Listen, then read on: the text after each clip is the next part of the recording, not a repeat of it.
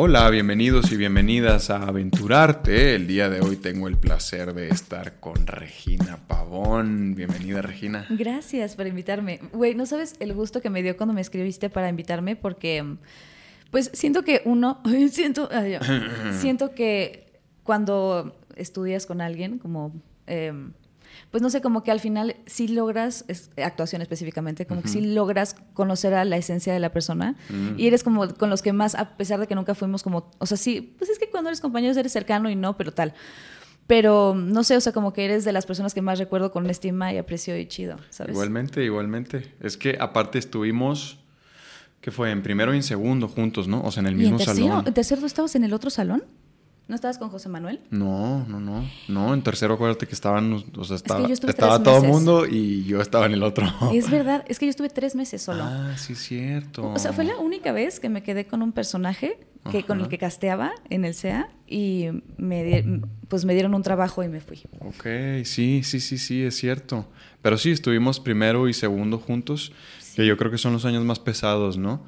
Y, sobre todo en primero, que no te creas, en los dos, en primero y en segundo, estábamos básicamente todo el día en el SEA. Todo el día. Es que no sé cómo sea ahora, pero en ese momento sí era de 8 a 8. De 8 a 8, literal. De lunes a viernes y luego por lo general tenías que ir los fines de semana. Porque, los sábados el corporal. Ajá, si no estabas en el corporal, estabas en la obra de teatro o alguna otra cosa, entonces vivimos prácticamente juntos durante dos años. Todo, todo, todo el grupo vives con, con, ellos. Sí, sí, es muy loco. Sí, sí, sí. Así es. Yo también siento que, o sea, es algo que viví muy especial, que lo volvería a hacer mil veces a pesar de que fue muy rudo en muchas cosas. Sí. Y, y, que sí, o sea, como que sí lo extraño de una manera distinta, no como de, ay, quiero otra vez, ¿no? pero, pero sí, sí, no sé, es que se crea una relación muy particular. Sí. Porque pues, puedes mm. de verdad tener problemas con tu compañero, o sea, de que odiarte un día, pero igual lo quieres, ¿sabes? O sea, se va, se va, a pasar. Y sucede mucho que los odias, o sea, en, en, un día los odias, los quieres matar y el otro, justo, o sea, no, no se desprende esa... Em, pues ese cariño y ese amor que tienes por la gente con la que estás conviviendo, ¿no? Pero trabajas con tantas emociones eh, a lo largo de esa carrera que en una clase los odias y a la otra ya los estás amando, ¿no? Sí, porque como que al final empatizas, ¿no? O sea, como que trabajas con, con ser sensible, con ser empático, cuando eres actor específicamente, y aquí pues estás viendo como vulnerables a los otros todo el rato, ¿no? Sí, totalmente. Y, esto de lo que hablabas es como algo de nostalgia, ¿no?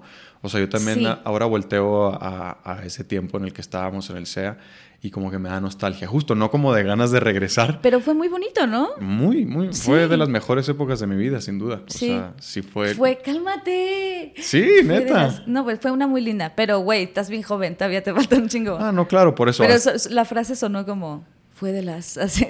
como lo, mejor que he vivido, ¿no? No, no, nostalgia, no. que sí. Fue una gran época, o sea, mm, sí, tampoco puedo decir así como que wow, pero sí más bien, sí, sí, wow. Sí, fue, fue una época que me que disfruté mucho, que empecé a cambiar mucho también. O sea, es que la actuación al final del día, pues me fue abriendo, me fue. Te hace eh, otra persona, ¿no? O sea, como que sí te hace conocer lo que realmente eres, no lo que creías que eres. Empiezas, empiezas a profundizar en ti, ¿no? Entonces, entre eso y todo lo que vivimos, ¿no? Porque es algo muy particular, como el estar haciendo dos obras de teatro al año con tus compañeros, el corporal, o sea, toda la mecánica que... Sí, cosas que no vives, o sea, cuando vives, vienes de como de la realidad, o sea, normal, de repente entrar a una escuela donde estás 12 horas em, llorando, güey, caminando en el espacio descalzo, o sea, como que, güey...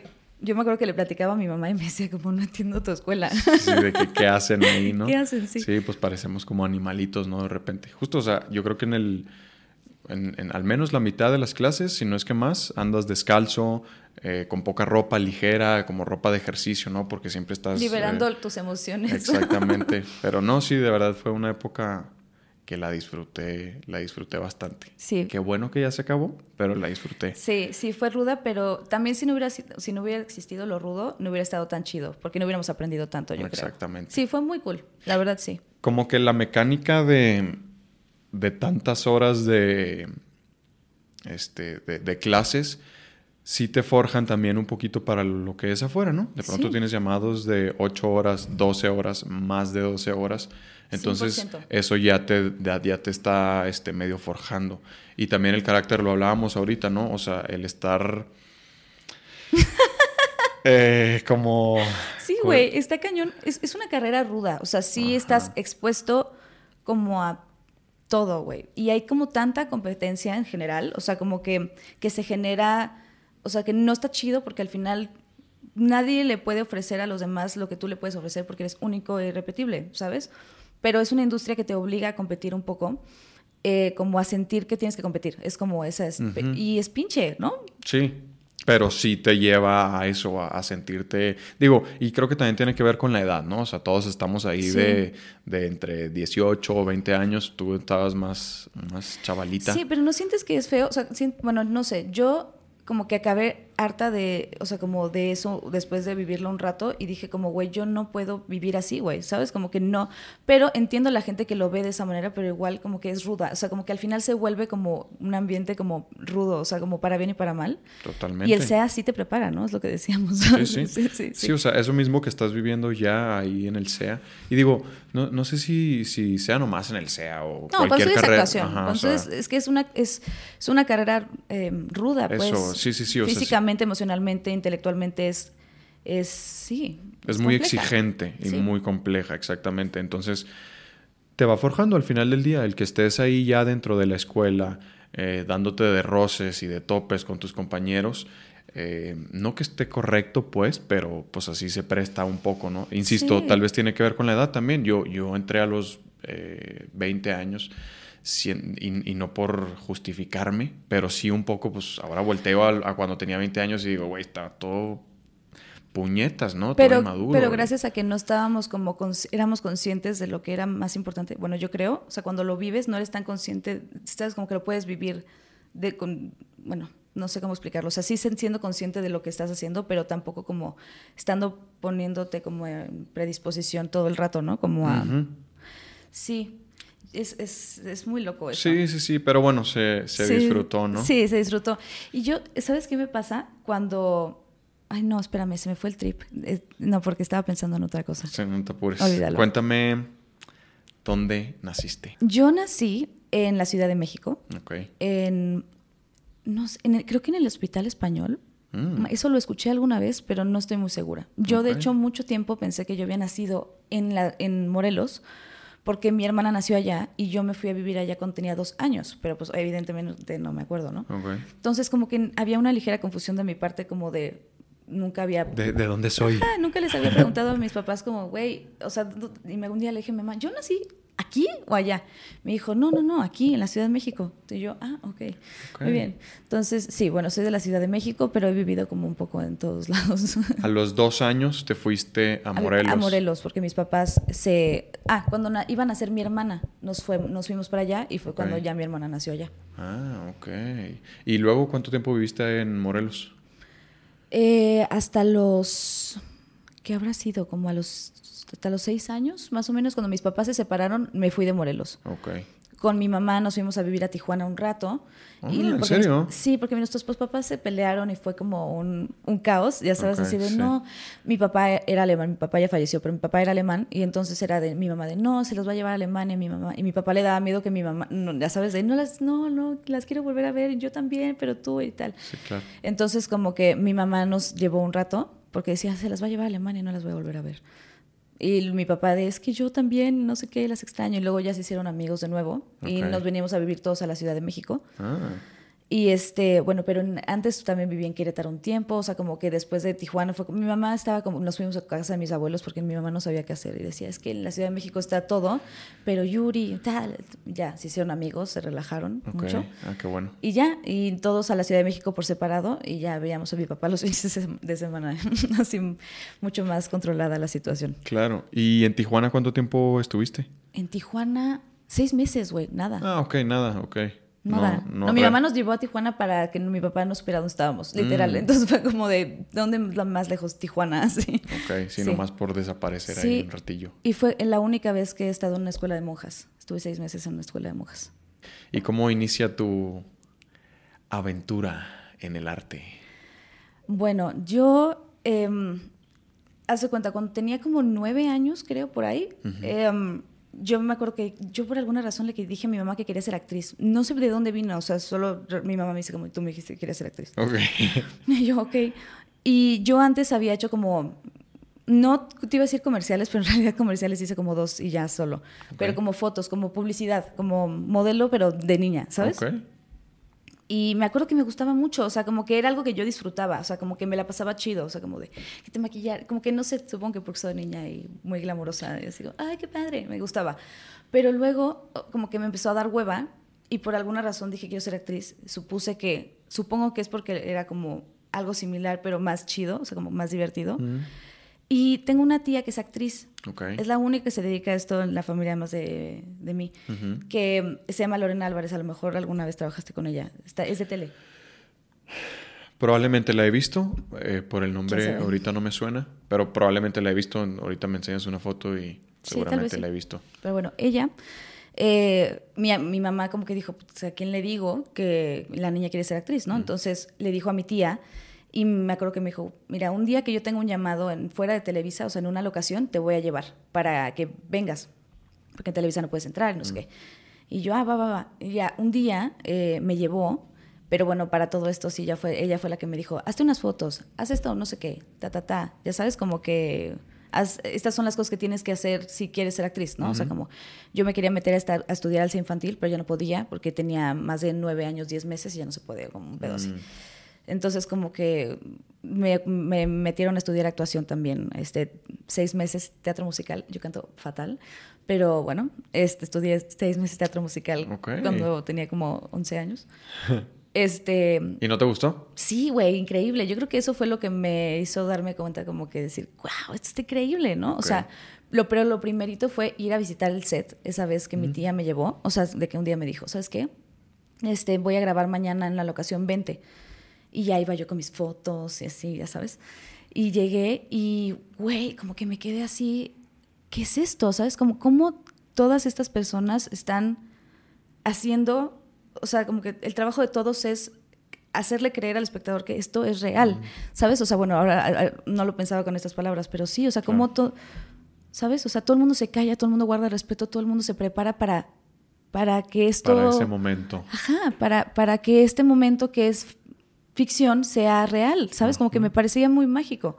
Como el hecho de trabajar en equipo y como todo, pues es muy loco, supongo. Siempre la primera vez que estás en una grabación, como, es como, güey, qué loco, ¿no? Como todo lo que sucede detrás es muy interesante. Sí, sí, sí. Son muchas personas. Sí, es como causa mucha curiosidad, ¿no? Siempre. Sí. ¿Recuerdas de qué era el llamado de tu tía? de la Rosa de Guadalupe, me acuerdo De hecho, Karina Duprés era la directora ah. y fue eh, súper chida conmigo ese día. Me acuerdo que me traía como de su asistente, ya sabes, de que con el libreto. Y me pusieron un chicharo y entonces estaba con, con ella y me decía, sígueme, Regina vamos a hacer la siguiente escena. Entonces iba con ella, ¿no?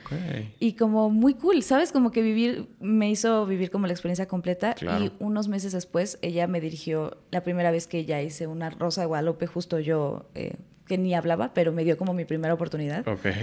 Y este, y sí, fue, me dio mi patadita de la suerte. Qué chido. fue muy chida, sí. Qué padre, sí. Oye, pues qué buena experiencia poder tener valga la redundancia, esa experiencia de ir a un set, conocer cómo funciona todo el asunto antes de nada más, sí. Eh, quiero meterme a estudiar actuación, ¿no? Pues sí, porque pues me hizo enamorarme yo creo que de eso. Y después cuando estudié los seis meses en la obra, como que para mí era increíble. Yo iba cuatro horas de ensayos y yo decía, quiero más. Y mi hermana, que también la metieron conmigo, mi hermana así, esto está horrible, ya no quiero. Cuatro, ¿qué es esto? Tengo calor, quítenme el maquillaje. porque aparte éramos como las, las secuaces de la bruja mala, entonces traíamos como maquillaje de brillos, muy incómodo, pero mi hermana sí. Y yo, ¡Woo! sí, sí, amándolo. Sí. ¿Y no recuerdas, o sea, por qué, por qué nace esta eh, necesidad tuya de querer estudiar actuación? Sí, o sea, estudiar actuación directamente fue porque trabajé en una serie. O sea, yo empecé a, trabajar primero, ¿no? Hice una serie que se llamaba se llamó Fortuna, creo. Ajá y era de Argos, ¿no? Y me, el director me dijo, oye, eres buena. Dice, pero, y me dice, pero estudia. No, no la escuela, no, actuación. Me dijo, estudia actuación, eres buena. Ok.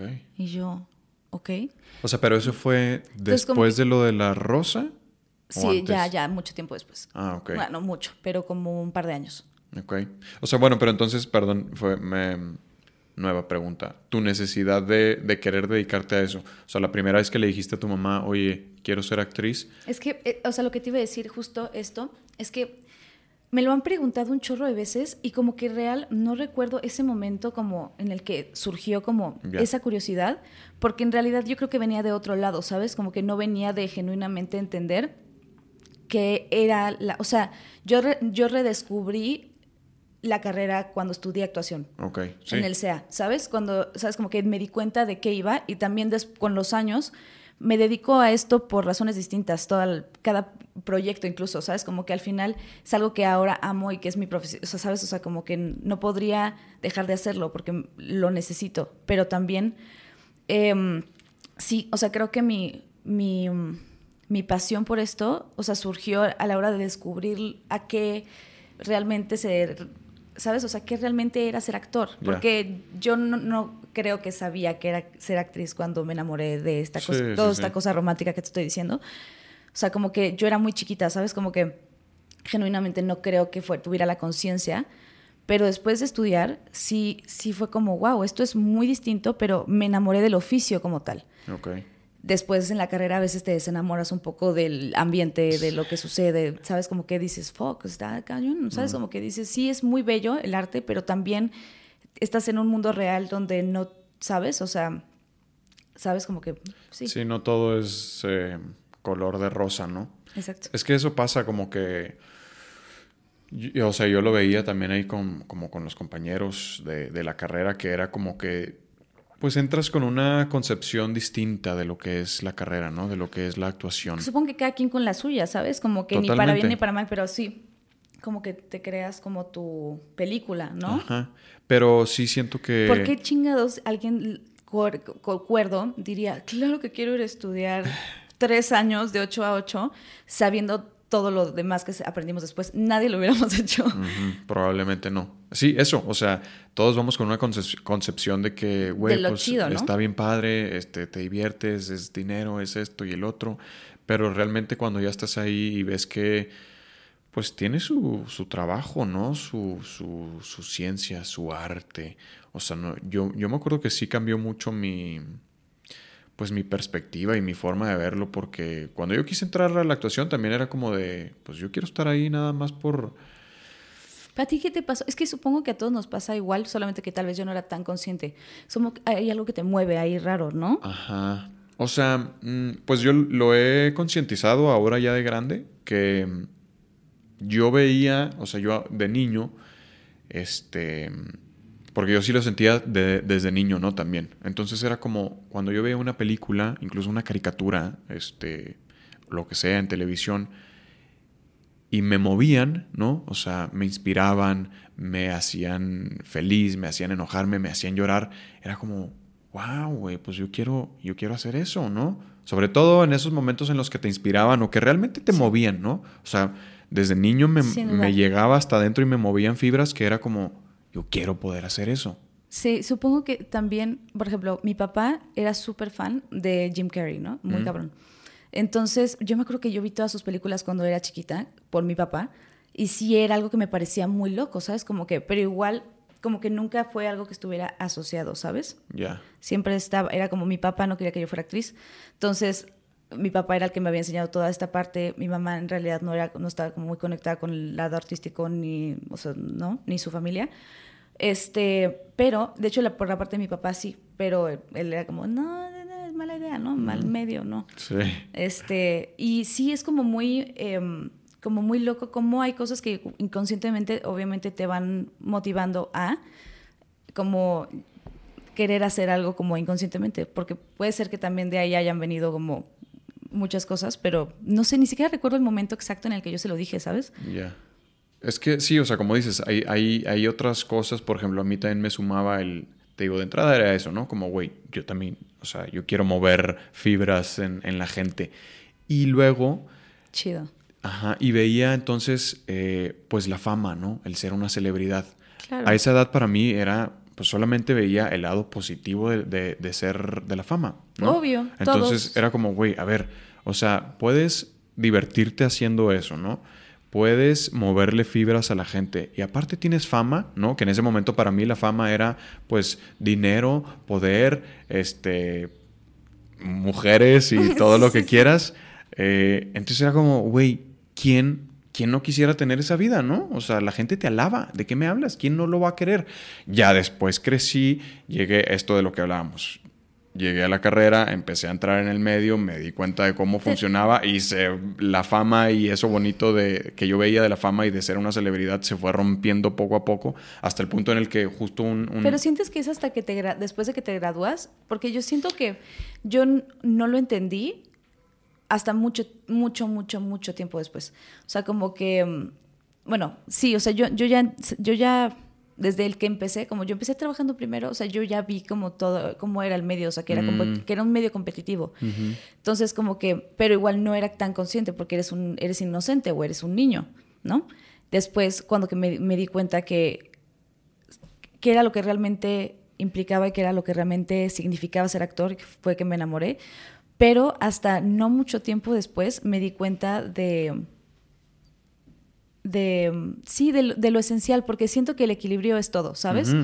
Por ejemplo, cuando estás em, estudiando actuación, todo se enfoca como a, ¿sabes? Como a qué tanto tú exprimes tu, instrumento, ¿sabes? Como a enfocarte, cabrón. Sí. Y aunque seas de los que, o sea, ¿sabes? O sea, como que hay gente que le echa más ganas, hay gente que no, ¿sabes? Como que cada quien lleva un proceso distinto sí al final es, es como algo como contigo, ¿sabes? Como que un trabajo como muy, un trabajo muy personal. Muy profundo eh, también. Sí, o sea, todas las personas que van a la universidad y llevan sus libros o su compu, güey, este, pues acaban hechos mierda, no hay otra mm. palabra decirlo, ¿sabes? Y tú eres tu instrumento, entonces es así como acaba tu libro de todo sucio y así de tanto llevarlo así con los apuntes y tal. Los que estudian medicina que llevan, ya yo qué sé, bueno, no sé, hay gente que no lleva los apuntes sucios, de hecho no es tan común, pero sabes, como el ejemplo, sabes, como que siento que al final es como lo que pasa como contigo y como que mm, te dejas a ti como persona a un lado, aunque estás trabajando contigo todo el tiempo. ¿Sabes? Sí. Es como porque quieres, quieres estar ahí, ¿sabes? Como que ves que toda la gente que está alrededor de ti le está echando igual de ganas que tú. Entonces, como que sabes que tú, o sea, que todo depende de qué, tanto te partes la madre, porque además todo el tiempo estás trabajando en ti, todo el tiempo están, estás haciendo, es como de mucho crecimiento personal, pero te dejas a ti a un lado por, por, no sé cómo explicarlo, ¿sabes? Como que, entonces hasta después como que siento que eh, llegué a entender el equilibrio de decir, necesito no sacrificarme como ser humano para ser actriz, porque siento que es algo que luego también te enseñan mucho en la escuela y creo que no está bien. ¿Sabes? Creo que es un límite que no está chido, ¿sabes? Como que... Mm, sí. Creo que todos llegamos justo, bueno, no todos, no, no puedo hablar por todos, pero sí, te insisto, lo veía mucho en mis compañeros también. Creo que llegamos con mucho sesgo muy parecido al mío. Como que de niño todos buscábamos eso, como yo quiero estar en la tele, yo quiero estar ahí, porque veías solo eso, el lado positivo de la fama, como, güey, pues qué chingón, ¿quién no lo va a querer? Claro, obvio. Hasta, hasta en este punto en el que, como lo dijiste, o sea, me preguntaste como de, güey, ¿y, ¿y, fue en la carrera o hasta después de que te graduaste? Definitivamente fue tiempo después de que me gradué, cuando me di cuenta que no, no era todo, este... Eh, luz y color de rosa, ¿no? Esto de la fama, sino que todo lo contrario, tiene su, su lado muy oscuro. Sí, Entonces, todavía estudiando como que existe como esta telita de, de, querer conseguir el sueño, entonces como que estás tan enfocado en conseguirlo que no te pones a ver las cosas, porque pues obviamente nadie debería intentar nada pensando las cosas negativas, ¿no? Claro. En la vida. Pero sí, sí, o sea, todo el mundo. Es como, bueno, ya estás, ya estás en el SEA, ¿no? Porque aparte, como que todos. Eh, es que no sé si te acuerdas, las primeras clases es como de, a ver, cuéntenme ustedes este, de dónde vienen y, por qué llegaron aquí. Mi primer día. Ajá, el primer día fue, era raro. Pero entonces contábamos la historia de por qué estábamos ahí y era como de, es que muchos y muchas era como, es que yo siempre veía la tele y yo quería estar ahí de chiquita y la chingada, ¿no? Entonces, yo creo que es eso, estamos con el sesgo de que, ah, claro, pues es que, güey, ser un... Este, está bien chido. Está bien chido, pero luego te vas, te dando cuenta, más bien, entonces llegas a la carrera y empiezas a ver que mm, hay cosas medio turbias del ambiente, pero de todos modos ya estás ahí, ¿no? Es como que ya llegué a la escuela, ya estoy dentro de Televisa, ya puedo... Eh, formar parte de esta como empresa. Que sabes que al final ya pasaste por O sea, sabes, como que por un filtro de un chorro de personas que ya para llegar ahí dices, ok, bueno, o sea... Ahora lucho. No estoy tan perdido, ¿no? Exacto. Algo vieron en mí, como que es algo que yo pensaba todo el tiempo. Decía, bueno... Sí, no, no, eso fue, fue hasta más adelante, hasta fue hace unos... No recuerdo, pero sí fue como antes de pandemia de tener como una crisis existencial. lo platicaba con Mario, de hecho, como de decir... ¿Con Mario Morán? Mario Morán, ajá, que estuvo acá. Este, le platicaba un poco de esto, de, de que tuve una crisis de decir, bueno, güey, eh, ya no sé si quiero eh, seguir en esto por el hecho de la fama, o sea, por el hecho de perder mi privacidad, por el hecho de pasar a ser una figura pública, ¿no? Porque por ende, si te va bien en tu carrera actoral, pues vas a pasar a tener fama, ¿no? Eso es muy heavy, ¿eh? Yo fíjate que yo, gracias a Dios, nunca he pasado, o sea, yo puedo vivir mi vida perfectamente, ¿sabes? O sea, pero lo he vivido muy cerca y sí me parece muy rudo, ¿sabes? Como... Tener tanto reconocimiento público y perder tu privacidad. Sí, está cañón, está cañón. Es, pero igual también, o sea, eso, ¿no? Pero también el hecho de que si no lo tienes como actor, em, en, en, en, digo, siento que cada vez menos, pero siempre es esta cosa como de cuando quieres, o sea, vas a hacer algún proyecto muy comercial, tienes que ser conocido. Y si no, que nadie te ubique. Entonces, si estás en el medio, es complicadísimo, ¿no? Está muy complicado.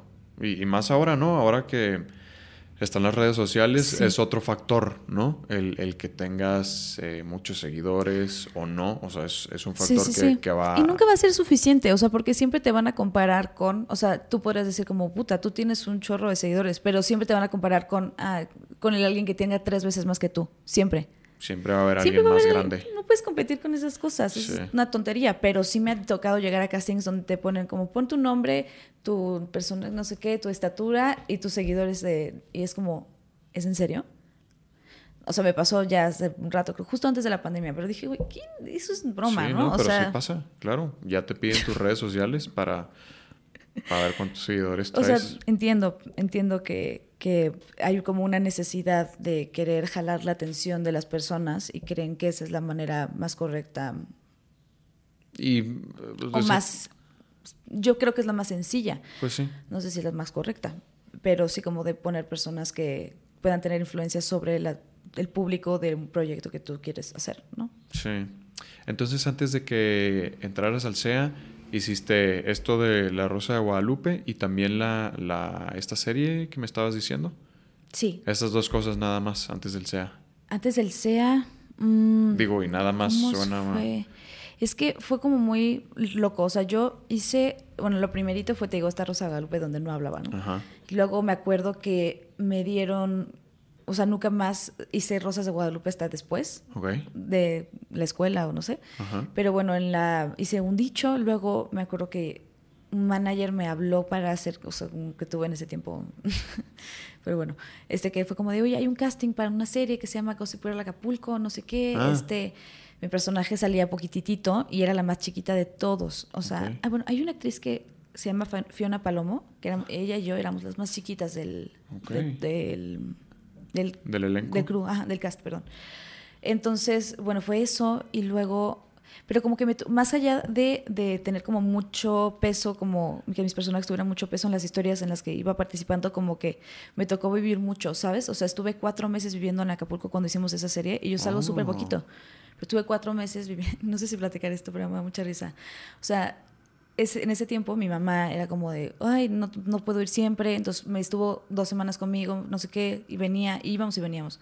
Y en la última ocasión me tuvo que acompañar una amiga de mi abuela, que era súper joven, o sea, mucho, más joven que mi abuela, pues. Este, y, y fue muy chistoso porque, ¿sabes? Como que yo iba a trabajar y, y le estaba tirando la onda a los extras. Ok. Espero que nunca vea esto para que no crea que lo estoy, no estoy diciendo su nombre. Pero sí, y fue y yo así de, güey, qué incómodo. ¿Sabes? Tranquila. sí, porque obviamente, ¿sabes? Estábamos en la playa, estaban como sin playera todo el tiempo. Y, ¿sabes? Como que supongo que dijo como, ay, voy a platicar con los chicos, ¿sabes? Pero me acuerdo que me, o sea, como que me dejaba sola, yo necesitaba estar con alguien. Claro. ¿Eso que está sonando dónde es? Eh, no sé, por acá pasa. Se escucha tan a lo lejos, me fui así como que. Sí. Pasa tan a lo lejos, pero al mismo tiempo se mete. en tu cerebro, o sea, es como... Una disculpa, pero en esta ciudad no hay un segundo de de, de paz, ¿no? De no ruido. ¿Y esto se mete aquí o no se mete? O sea, creo que nosotros aquí en los audífonos lo escuchamos un poco más que como ya queda ¿Ah, eh, editado, pero sí en la edición sí se, se, alcanza a percibir un poquito. Sí, ah, siempre te digo, es que neta está bien complicado. en esta ciudad tener silencio es muy complicado. Es muy complicado. Y ahora, o sea, ahora con esto, digo, ahora con esto de los podcasts y a partir de pandemia que estamos haciendo self-tapes, ¿no? Que tú, grabas tus, tus castings, la, la gran mayoría que ahorita me va a ayudar a hacer uno. Ajá, por cierto.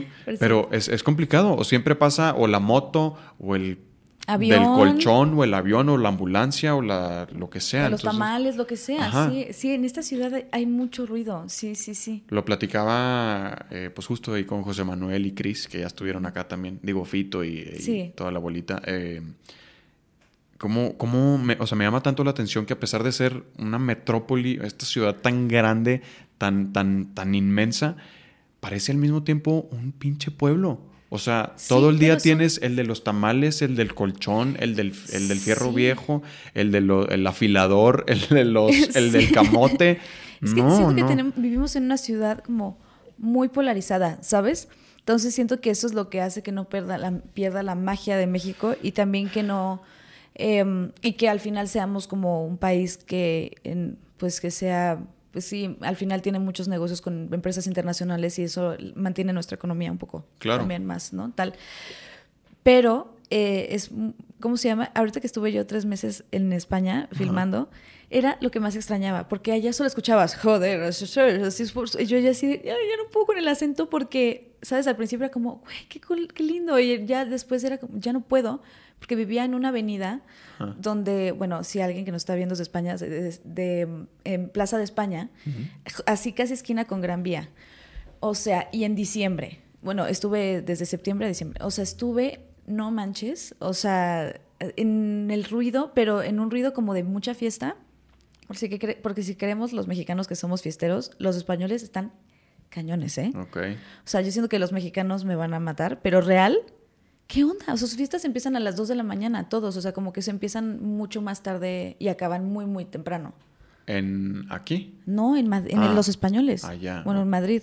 Pero sí, sí, sí. O sea, mucha fiesta y, buena fiesta, supongo, ¿no? Yo no soy tan fiestera, pero incluso salí de fiesta, ¿sabes? O sea, sí, sí son muy fiesteros, están muy cañones. Era tanta fiesta que te invitaba a salir pues forzosamente. Es que era como es, ah, salen mucho de fiestas, o sea, como que es como con cómo se divierten más que con otra cosa. Entonces, mm. como que si querías convivir, era salir o salir un poco. Pero, bueno, tampoco dije, fue una etapa, no fue toda mi vida, porque real no soy ya, ya no me gusta tanto. Pero... ¿Qué no te gusta tanto? La fiesta, ya me da ah, hueva. Sí. como que ya... Te empieza a llegar la edad. Digo, ¿y eso que cuántos tienes? 24, ¿verdad? 24. hombre, todavía estás... Es que yo entré a los 15 años al SEA. o sea, yo sí. Sí, o sea, a ver, para la gente, eh, todos teníamos alrededor de 18, 20 años. Tú y la otra Regina tenían 15 años las dos. O sea, fueron las chiquitas siempre. Sí. Y aparte tú, justo eso, ya trabajabas desde que, desde que entraste. Entonces de pronto todos veíamos a Regina, la de 15 años, y se salía todos los días, bueno, no todos los días, pero de repente a trabajar y todos, y era como, bueno, yo ni siquiera conozco un set de grabación y esta niña ya está trabajando más que un protagonista. Pero sí, estabas, o sea, estabas muy chiquita. Sí, estaba muy chiquita. Y también siento que fue algo que me... Mm, no sé, o sea, como que hizo también que me aventara como a, arriesgarme a hacer muchas cosas que no, no, me, no me habría atrevido antes, ¿sabes? Porque siento que, o sea, de haber estado tanto tiempo en la carrera, se me hubiera esperado hasta tener 18 para entrar. Si hubiera estado tanto tiempo trabajando, que quién sabe si me hubiera tenido trabajo, quién sabe también, porque la verdad es que yo actuaba sin saber qué carajos estaba haciendo, o sea, yo no, no sé, o sea, no, no, realmente hasta que no estudié actuación, no, o sea, no sabía qué significaba crear un personaje, no sabía absolutamente nada de lo que tenía que ver con el oficio como tal. No tenías como la técnica ni... no tenía idea, yo supongo que era como mera intuición y porque pues te dicen, te lo aprendes, no, no, no, sé, no sé. Pero pues deberías de, o más bien, tuviste muy bien desarrollada tu intuición. Porque si, si te seguían hablando y todo es porque lo hacías bien, o sea... Sí, claro, supongo que era esto de, decir como... Mm, o sea, sé que tengo que entender que esta persona es, o sea, como piensa de esta manera y tengo que tratar de entender cómo piensa para poder hablar como ella. Como que era algo que entendía, supongo. Sí. Pero sí, o sea, creo que para esto de la actuación se necesita tener bien desarrollada la intuición, ¿no? Digo, para la actuación y para la dirección también, supongo que para la fotografía, pero sobre todo para dirección y, actuación, creo yo que la intuición necesita estar ahí súper presente. Sí, es como una cosa de intuición y de oído, sí, muy cañón, porque al final, pues es súper subjetivo, ¿no? O sea, no hay como un es como un dos, tres, así, unos pasos a seguir tal cual, de cómo está, bien o mal. Como que en la actuación es como un poco bizarro, como decir si algo está bien o mal. Es subjetivo. Eh, no es una ciencia exacta, ¿no? Y es muy subjetivo y un poco, bueno, no iba a decir ambiguo, pero quizá no, o sea, subjetivo. Pero lo hablaba con Christopher, por ejemplo, que Em, y, no, no, nos acordamos de esto de la intuición, porque le decía yo como de, güey, ¿qué pasará con esta gente que, porque teníamos algunos compañeros, por ejemplo, yo ponía de ejemplo un compañero, mm, sin decir nombres obviamente, pero que a pesar de que era sumamente disciplinado, eh, pues de plano algo le faltaba, ¿no? O sea, a pesar de que estudiaba completamente sus escenas y siempre ponía atención en clase y llegaba con Yo siento que yo sé de quién hablas. Probablemente. Porque me ha pasado, porque me pasó. Sí. ¿Qué?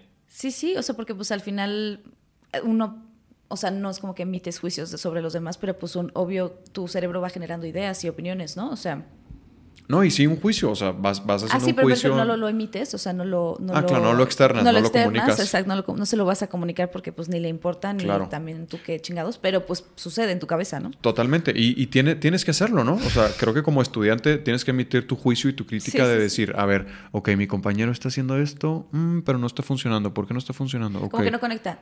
Yo creo que de la sí, es como hablando de, de conectar, de esa persona, o sea, como de todo está bien pero yo sentía que, que algo, como que la parte de la parte no estructural, la parte no intelectual, la parte ah, creativa. O sea, la, la, parte de, de, que algo, un hilo fluyera como agüita, ¿sabes? Como mm, eso era como que decía, ¿por qué no? Pero ah. es que hay cosas, hay gente que les... yo antes pensaba, hay gente a la que le sucede y hay gente a la que no le sucede, y sí, pero también con el tiempo me he dado cuenta que también hay momentos en los que, o sea, como que depende de un chingo de cosas.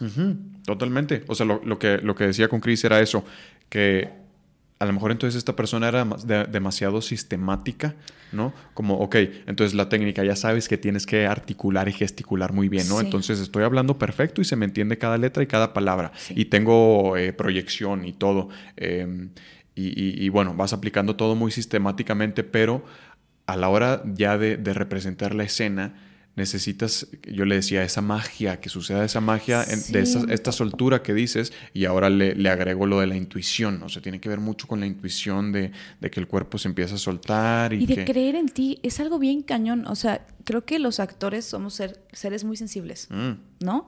De por sí. Em, y luego, em, pues al final estás muy vulnerable todo el tiempo cuando estás en un set, ¿sabes? En una obra de teatro, tal. Em, estás poniendo tus emociones, aunque se las estás uh, otra vez, se las estás prestando al personaje, pero son tuyas. Eh, no sabes, como que al final los sentimientos no son tuyos, pero las emociones sí. Entonces, como que tu cuerpo al final no sabe, em, no sabe si es verdad o no. Entonces, sí tiene que haber una cosa de soltura y de confianza de saber que todas esas cosas que necesitas tener, como la dicción, la pronunciación, el texto, la, la, la, em, van a estar porque ya entrenaste tu instrumento por mucho tiempo. Eh, bueno, obviamente eso es con el tiempo, ¿no? Pero igual nunca dejas de terminar de estar listo. Sí. O sea, nunca siempre estás aprendiendo. Exacto, nunca vas a ser. Em, siempre tienes que seguirte ejercitando al final. O sea, como que el actor. O sea, no es como algo que. una informa, O sea, tienes que seguirte actualizando de todo lo que sucede, de de que tú cambias también, de seguirte conociendo, de, ¿sabes? Porque si no, también yo me sé como mis herramientas de la Regina de tal año, pero tal vez si no me, sigo actualizando a, conocerme, a seguir sabiendo cómo funciono. Eso está bien cabrón, porque, o sea, tu, tus herramientas y... Mm, pues sí, o sea, desde tu cuerpo, tu pensamiento y todo va cambiando, ¿no? O sea, personalmente como, como, individuo. Es que tus pensamientos, o sea, crean tu realidad, ¿sabes? Y al final tus pensamientos pueden estar contaminados por absolutamente todo lo que está a tu alrededor. todo lo que se va modificando en tu vida influye en lo que piensas y eso en tu realidad por consecuencia. Entonces, al final, siempre eres una persona diferente. Entonces, como siempre vamos progresando y evolucionando. Eh, Ojalá. Eh, en teoría. en teoría. Este tu manera de aproximarte a un personaje pues va, va, cambiando también, ¿no? Porque justo no, en 5 y en 10 años no vamos a ser la misma persona. Entonces tu, tu acercamiento hacia un personaje pues no va a ser el mismo, ¿no? Eso es lo, lo súper complejo de esto, ¿no? Y además porque va, como lo que hablábamos ahorita, de cómo todo es prueba y error, ¿sabes? Como que mm, antes yo tenía un problema con verme, o sea... No, no, no. O sea, yo la sufría. Era como me criticaba horrible. No me juzgaba como en cuanto a este hacer, emitir un juicio que fuera sano y que fuera como constructivo. Constructivo. No, no, no. O sea, era un, juicio y crítica pinche, ¿sabes? Como a esto. Ah, no. Y después me di cuenta que eso era porque era siempre esta cosa de, ay, no, ¿por qué no lo hice así? Pero desde mi manera de pensar del hoy. ¿Sabes? Y siempre lo mm. filmas antes, ya sea una semana, un mes, dependiendo de lo que estés haciendo y cuándo se tarda en salir, da igual, ¿no? Sí. Y sí es como muy loco verte y yo, yo decía como, no, ¿por qué no? O sea, como mi sentimiento de, no sé, soy un poco controladora, ¿sabes? Como que en esta cosa de querer hacerlo de una manera como perfecta según tu cabeza, sí, sí. es como, ¿por qué no funcionó, no sucedió así o por qué no lo hice así? Y ahora lo veo de otra manera mucho más positiva y obviamente que es mejor porque pues, si no enloqueces, es como de decir, claro, qué bueno que no lo hubiera hecho de la misma manera en la que lo estoy pensando ahorita, porque quiere decir que sería la misma persona que en ese momento y que chafa, ¿no? Claro, y que no estabas justo eh, dejándote fluir, ¿no? En ese momento de la escena, o sea. Entonces ves más bien como las cosas que no te gustan y te fijas de no repetirlas y ya está. Totalmente. ¿Y, hoy en día entonces ves tus proyectos? Sí, sí, ya las veo. De hecho, acabo de, estrenar una peli ahorita en, Navidad en HBO Max, que se llama Navidad en Vivo. Navidad en Vivo, sí la vi ahí. Y, güey, me la pasé demasiado bien en ese rodaje. Ajá. Y siento que cuando vi la película, o sea, ha sido de las pocas veces que vi algo, yo pensando que me iba a juzgar mucho, o sea, como que, o sea, me la pasé muy bien en el rodaje, pero igual era la primera vez que yo era prota de una peli, no la segunda, pero este, me sentía como con una responsabilidad muy grande, digamos. Okay. Este, y fue como muy em, cool verme y no juzgarme. O sea, como es la primera vez que me pasa que, que lo veo así como... O sea, con sin, sin, juzgar, yo como si me estuvieran viendo Sí, como sin juzgar, sin disfrutándolo. O sea, como que vi la historia.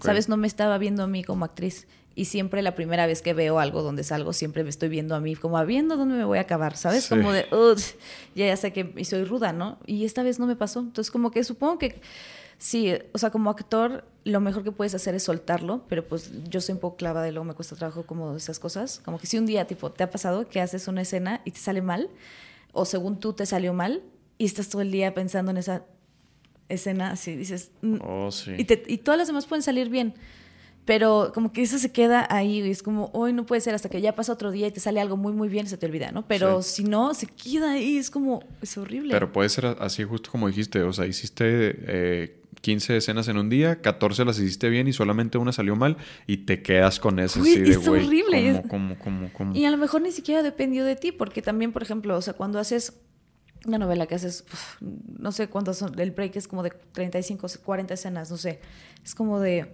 Mm, el, el, ritmo de trabajo es muy duro, o sea, sí es, es un, ritmo, es un ritmo muy pesado y al final, pues sí, obviamente es difícil hacer las cosas con perfección cuando no hay tiempo. Claro. Este, ¿sabes? Cuando el tiempo está correteándote. Entonces siento que eso para el actor es bien frustrante. Uy, sí. Pero no te creas, ¿eh? O sea, eh, no, no, recuerdo si a todos mis invitados les he preguntado, pero a la gran mayoría sí. Siempre les pregunto si les eh, si, si, ven su trabajo, ¿no? Porque justo me parece importante como el... sí, pues tú eres la, la mejor retroalimentación que vas a poder tener, la neta. O sea, pero al mismo tiempo, o sea, la, la, gran constante ha sido que todos somos sumamente críticos y exigentes con nosotros. sí, o sea, yo por eso voy, porque al final cualquier otro puede emitir eh, em, eh, una crítica constructiva ante tu trabajo. Yo sí soy de las que, o sea, por ejemplo, de personas que, me, o sea, que admiro y respeto, como que sí, soy muy de pedir opiniones, ¿sabes? Sí soy. Pero mm, sí al final tú eres el único que te conoce, que sabes, o sea, también como que cómo alguien puede juzgarte sin saber si en ese momento tú estabas pasando, yo qué sé, o sea, que no es justificación, no para el espectador, sino hablando como de ti, como genuinamente como una crítica de qué te sirve juzgarte si ese día tú estabas pasándola mal. Claro. ¿Sabes? O sea, tipo, yo me acuerdo cuando se murió mi papá, estaba grabando el día que tuve que ir a hacer todo ese show, ¿no? Y me tuve que ir, no, llegué tarde, no me tuve que ir, sí, llegué tarde y me tuve que ir temprano aparte, ¿no? O sea, como bueno, da igual. Y yo me acuerdo cuando vi la serie, la serie y vi esa escena de que hicimos ese día, pues igual era una escena como muy, como de transición un poco sencilla, como tampoco muy complicada, y la neta no lo noté, pero imagino que hubiera sido una escena muy compleja, ¿cómo yo me puedo a mí eh, como latigar con eso estuvo mal hecho si ¿sabes? Estabas pasando por ese proceso. Sí, es distinto, ¿sabes? O sea, no es, no es como que tu Excel está mal hecho, es que estaba triste, pero ¿qué tiene que ver? Es como, es diferente, porque estás con tu, trabajando con tu instrumento, es como diferente. Por eso creo que sí es muy importante vernos, aunque es difícil, pero sí. Sí, sí, sí, sí es difícil, porque sí creo que todos siempre pues estamos buscando hacerlo mejor, ¿no? Y, y nos estamos exigiendo, pero hay personas como José Manuel que no ven su trabajo. José Manuel no, no ve nada. No manches, creo que una vez tuve esta conversación con él. No me acuerdo, pero ¿no lo ve? ¿Serio? O sea, creo que ha visto los estrenos y eso porque pues los invitan a, como a la premier, ¿no? Y ahí lo y se sale al principio, ¿no? Así de no. Pues casi, o sea, si, si él pudiera salirse, yo creo que se Le da mucho cringe.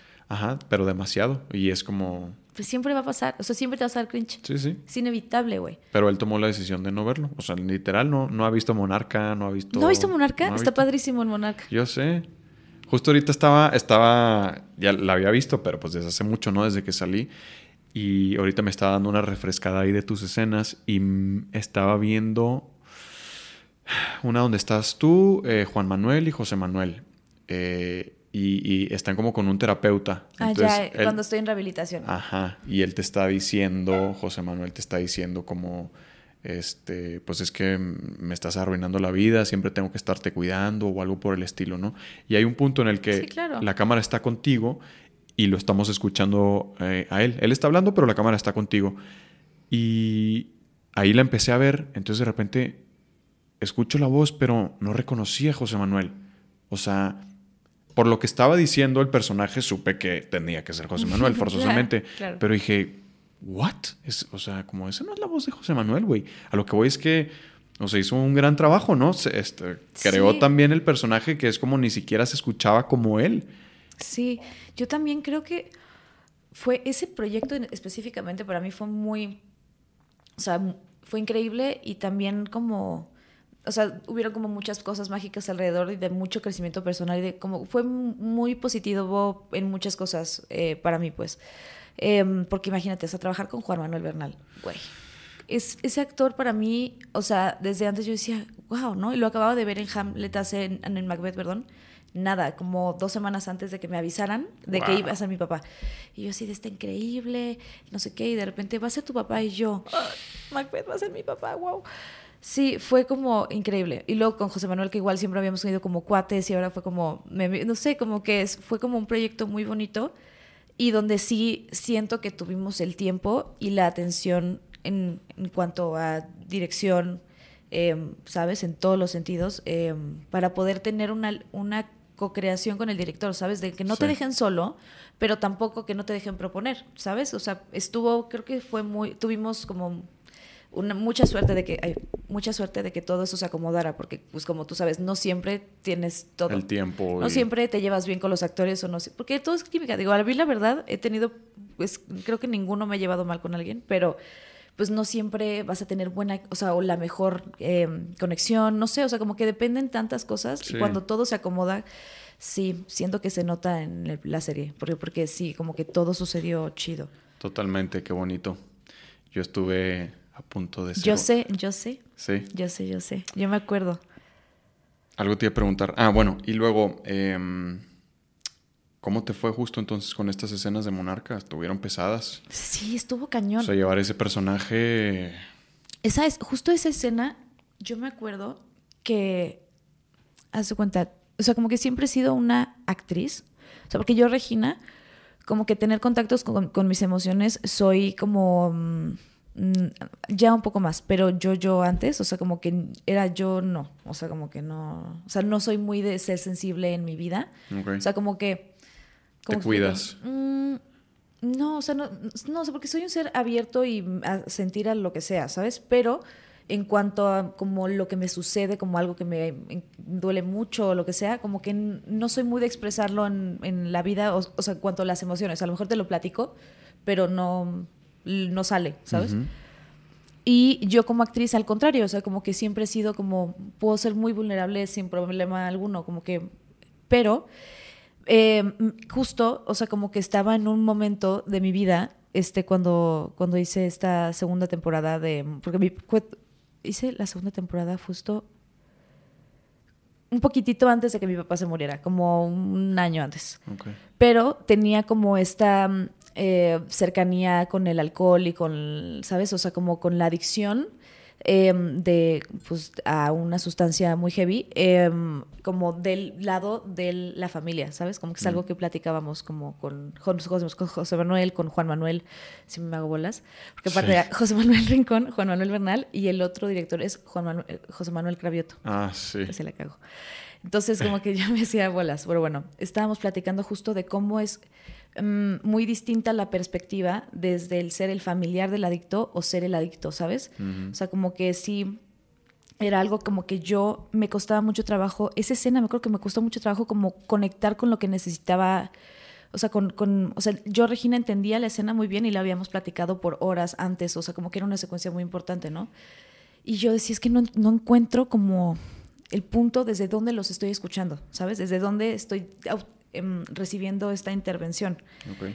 Em, como que el hecho de yo haber estado como del parte del familiar de un adicto, no del adicto, como que me hizo exponerme yo en la postura de ellos, de lo que ellos, entonces como que me costaba trabajo empatizar con esa parte por una resistencia personal a mi relación con mi papá, supongo.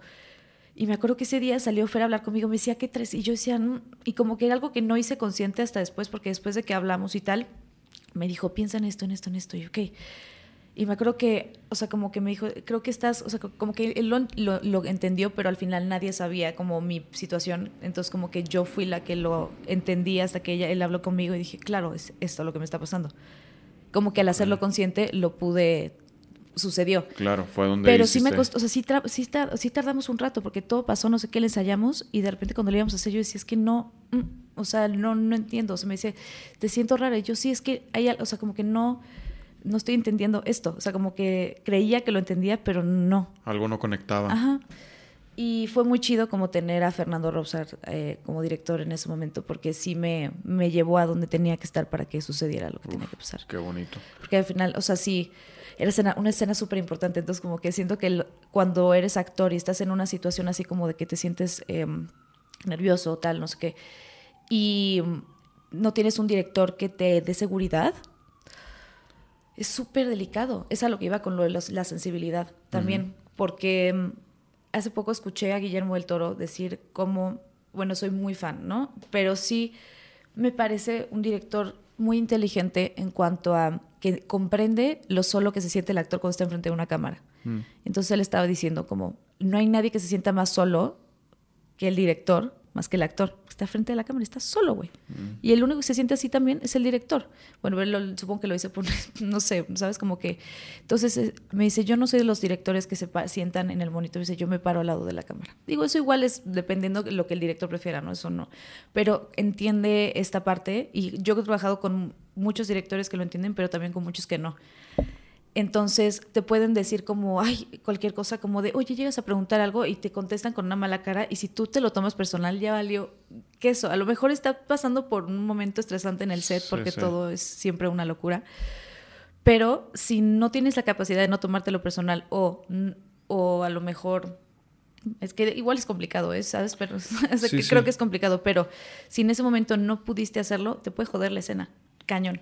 Totalmente. Y, eso, eh, se nota la enorme diferencia de tener a un director generoso a uno no generoso, ¿no? Y empático, ¿sabes? O sea, que genuinamente conecta y ve cuando no estás ahí. O sea, porque yo podía haber estado haciendo como que, él me notó en, en, la escena, me dijo, no estás. Y dije, no. O sea, ¿sabes? Como que tiene esa capacidad de, de ver y también de darte la oportunidad de que llegues a donde mejor vas a estar, ¿sabes? Claro, totalmente. Pero, este que, que, no te costaba llegar a estas escenas, porque gran parte de las escenas, dado el, personaje, pues eran escenas como muy eh, densas, ¿no? Y siempre como en la adicción y en, emociones negativas, por así decirlo. Sí. ¿Te costaba cortar esas emociones o nunca tuviste problema? Fíjate que mm, nunca he tenido un problema con cortar, o sea, como que siempre he tenido muy claro... Hasta dónde llega la escena. Sí, o sea, creo que a lo mejor te puedes quedar como con algo que se queda aquí porque te digo, o sea, tu mente sabe que no es real, pero tu cuerpo no. Entonces, como que se queda como esto, si a lo mejor en una escena donde quedaste como, estabas emocionalmente demasiado en angustia o no sé, como con un miedo que, ya sabes, con ese miedo que lloras que se queda como hasta así. Y me, he quedado con esa sensación después, pero como de que se pasa tres minutos y adiós. Pero no, que me cuesta trabajo cortar. Y que me haya costado trabajo, eh, esa escena, la que te digo, fue la que más me me costó, me costó mucho trabajo, como me acuerdo que sí, yo estaba como, cosas como que decía, no puede ser que me está pasando esto a mí, como que me decía, no, no, no, no, o sea, como que te, te avientas toda la presión. Entonces, si no hubiera tenido ese director que me quitó la presión y me dijo, piensa en esto, probablemente no hubiera salido tan... Por supuesto que no hubiera salido, no hubiera salido, porque no estaba saliendo, ¿sabes? Porque no, no, no, me, no, no estaba yo conectando con lo que estaba pasando. Y justo con lo que ibas, de que yo recuerdo que lo que me estaba diciendo José Manuel, me lo estaba leyendo Mm. Este, y eran, muy, eran palabras muy fuertes y yo decía, no, no sé de dónde recibirlo, que por estar la actriz preocupada de cómo lo recibo no estaba en donde tenía que estar, ¿no? Mm, mm. Este, y bueno, y también la de la muerte de mi personaje, o sea, bueno, toda esa secuencia, ay, toda esa secuencia, yo creo que más, que no me, que me costaba trabajo cortar, más, o sea, fue como una, una secuencia en la que fue muy mágico. Para mí ha sido de las escenas en las que no, no tuve que actuar, ¿sabes? O sea, como que fue muy muy, mágico. Sí, no sé si era como muy nostálgico. Era, era la última escena de la segunda temporada, la última que se iba a rodar, literal. Ah. Fue la última que se rodó. Ok. Y eran, llevábamos un llamado, no sé, varias noches llamados nocturnos y esta ya llevábamos desde las no sé qué, la desde las 5 de la tarde en la locación, eran, van a ser las 4 o 5 de la mañana cuando empezamos a hacer esa escena. Ok. Entonces, sí, ya llevamos como mucho cansancio y tal, y mm, como que supongo que eso como que nos hizo como solo fluir, pero sí fue muy chido como a Juan Manuel, esa es la única vez que yo he visto que le costó trabajo, no, no trabajo, pero sí estaba como súper... ¿Viste esa escena? Sí, claro. ¿Ves? Con ese, ese güey está, ese güey estaba súper mal. Ese güey tuvo que como cinco minutos, yo creo, como de no podía, o sea, como que se fue, fue one shot. sí, sí, sí, sí, sí, que, o sea, como que te quedas conectado con, con esa emoción. Y, y, sí creo que nosotros conectamos, especialmente, o sea, no estoy diciendo que Juan, que José Manuel no, ¿eh? Pero como que mi relación con, con mi papá, o sea, con de mi personaje con, mi, con su papá, era como, como muy tóxica y de mucho amor, ¿sabes? Como, como que al final mi personaje fue su es como que quiso sustituir el personaje de su mamá, digo, de su, o sea, de su esposa, pues, o sea, como que siendo la señora de la casa, pero siendo una niña con problemas y, ¿sabes? Como que, ¿sabes? Y este güey tratando de ser el mejor papá sin serlo, porque pues nadie nos enseña, ¿sabes? Como que todo el mundo metemos el pie y todo tiene consecuencias, ¿no? pero es como... Sí, fue como muy, una escena muy emotiva, esa específicamente. Sí, sí, está, está, está muy buena. Sí. Y quizá eh, había algo de nostalgia, ¿no? Como lo que ibas a decir, que era pues el último día de llamados, se acaba el proyecto. Pues no sabíamos que íbamos a, ir a acabar, se supone que iba a haber cinco. Yo sabía que, que mi personaje Tata, ¿no? Definitivamente, ¿no? Exacto. Pero, pero bueno, era, ajá, o sea, no, no el fin del proyecto, sino el fin de la temporada, fin de grabaciones de esa temporada por el momento. Entonces, como que, pues, indudablemente entra esas emociones del actor, ¿no? A, a, la escena. Y luego hay algo como especial también en estos llamados nocturnos, en el que justo, pues, ya estás a las 4 o 5 de la mañana, tienes toda la noche trabajando y ya el cuerpo está como en esta, eh, pues, mucha soltura, ¿no? Mucha falta de eh, ¿Cuál es la palabra? Se me fue la palabra. Pero bueno, de esto de, esto de poder trabajar con... Eh, vale, a mí se me fue. Pero con soltura, pues, con la soltura del cuerpo, como estos ejercicios que hacía eh, Nora Manek, ¿recuerdas? Sí, entiendo, como que todos estos ejercicios que te pueden llevar a un estado físico y mental como para que eso solo fluya como lo que tiene que pasar, al final el cansancio te lleva ahí. Ándale, exactamente. Había muchos maestros, ¿no? justo lo que dices, ¿no? Como que te cansaban físicamente justo para que la emoción no se bloqueara, ¿no? Ajá, para que el cuerpo no tuviera ese bloqueo, exactamente. sí, y sí pasó, o sea, como que normalmente pues sí, ya después de varias tomas como que dices, uy, ya estoy así como, o como que ya cada vez sientes como que se está agotando, cansando el instrumento y no me, en esa escena específicamente sí no, me acuerdo que no me pasó y era súper tarde. Hasta me tuve un pequeño accidente ese día y me explotó uno de los balines, o sea, en el brazo, porque, o sea, no sabía, nunca había usado estopines. Ajá y estaban súper eh, cargados de pólvora, mucho más de lo que tal vez eh, mi cuerpo sabía que debía como detener, como que no sabía que el impulso iba a ser tan fuerte. Okay. Entonces a la hora que me empuja, como que literal el brazo me hace así y me cae encima y el segundo me explota aquí. O sea, bueno, era hacia adentro, o sea, como al vestido. Sí, sí. Y, al, y en realidad lo que me quemó fue la mano, ¿no? yo me creo que acabé así y me olía la mano, o sea, olía a, quemado, olía, olía a quemado. Y yo decía, Dios mío, o sea, es mi, ¿qué es? O sea, porque yo solo seguí y porque pues solo había dos vestidos. Entonces. Pero no estuvo, no pues estuvo tan grave, ¿no? ¿no? ¿no? fue tan grave, solamente, o sea, fue como una quemadura leve, pero el susto que me llevé, o sea. Sí, claro porque yo veía sangre y yo no sabía que era mío, que era no, ¿sabes? Como que, ay, ya me llevan con el doctor y solo había sido la mano, pero yo estaba como súper en crisis así. Pero al final, me acuerdo cuando cortamos, nos dieron un mezcal así de que fin rap, no sé qué, a las 7 de la mm. mañana, mezcal. Entonces, así de, ya no sé ni cómo me llamo, así de, yo sí, denme alcohol, por favor. yo sí lo necesito. Yo sí lo necesito. Oye, no, pues fue un, fue un, gran proyecto y, y, un gran privilegio. O sea, aparte de Monarca, te ha tocado trabajar con, pues de las figuras más importantes del cine, ¿no? En No Manches Frida estuviste con Omar, con Marta. Sí, con Martita. Es... Qué, experiencia poder estar trabajando con todos ellos. Es muy loco como em, admirar a las personas. Eh, o sea, me, he tenido la fortuna de que porque hay muchos ídolos que, que, que decepcionan a, la gente que los admira luego cuando los conocen, ¿no? Sí. Pero, y que también eso me parece duro, como de que al final estar expuesto, la gente te vea, te admire como, un, te vea como un ejemplo a seguir o como un ídolo y, te, y como que te deshumanizan, ¿no? Entonces, como que, digo, no sé, como que eso me parece complejo porque siempre van a verte y no vas a hacer lo que ellos piensan, ¿sabes? Exacto. Entonces, pero sí he tenido la fortuna también de que, por ejemplo, a Marta es una mujer, Dios mío, o sea, al final es una estrella del cine desde que era muy chiquitita. Regresamos después de esta interrupción. Me estabas diciendo de Marta.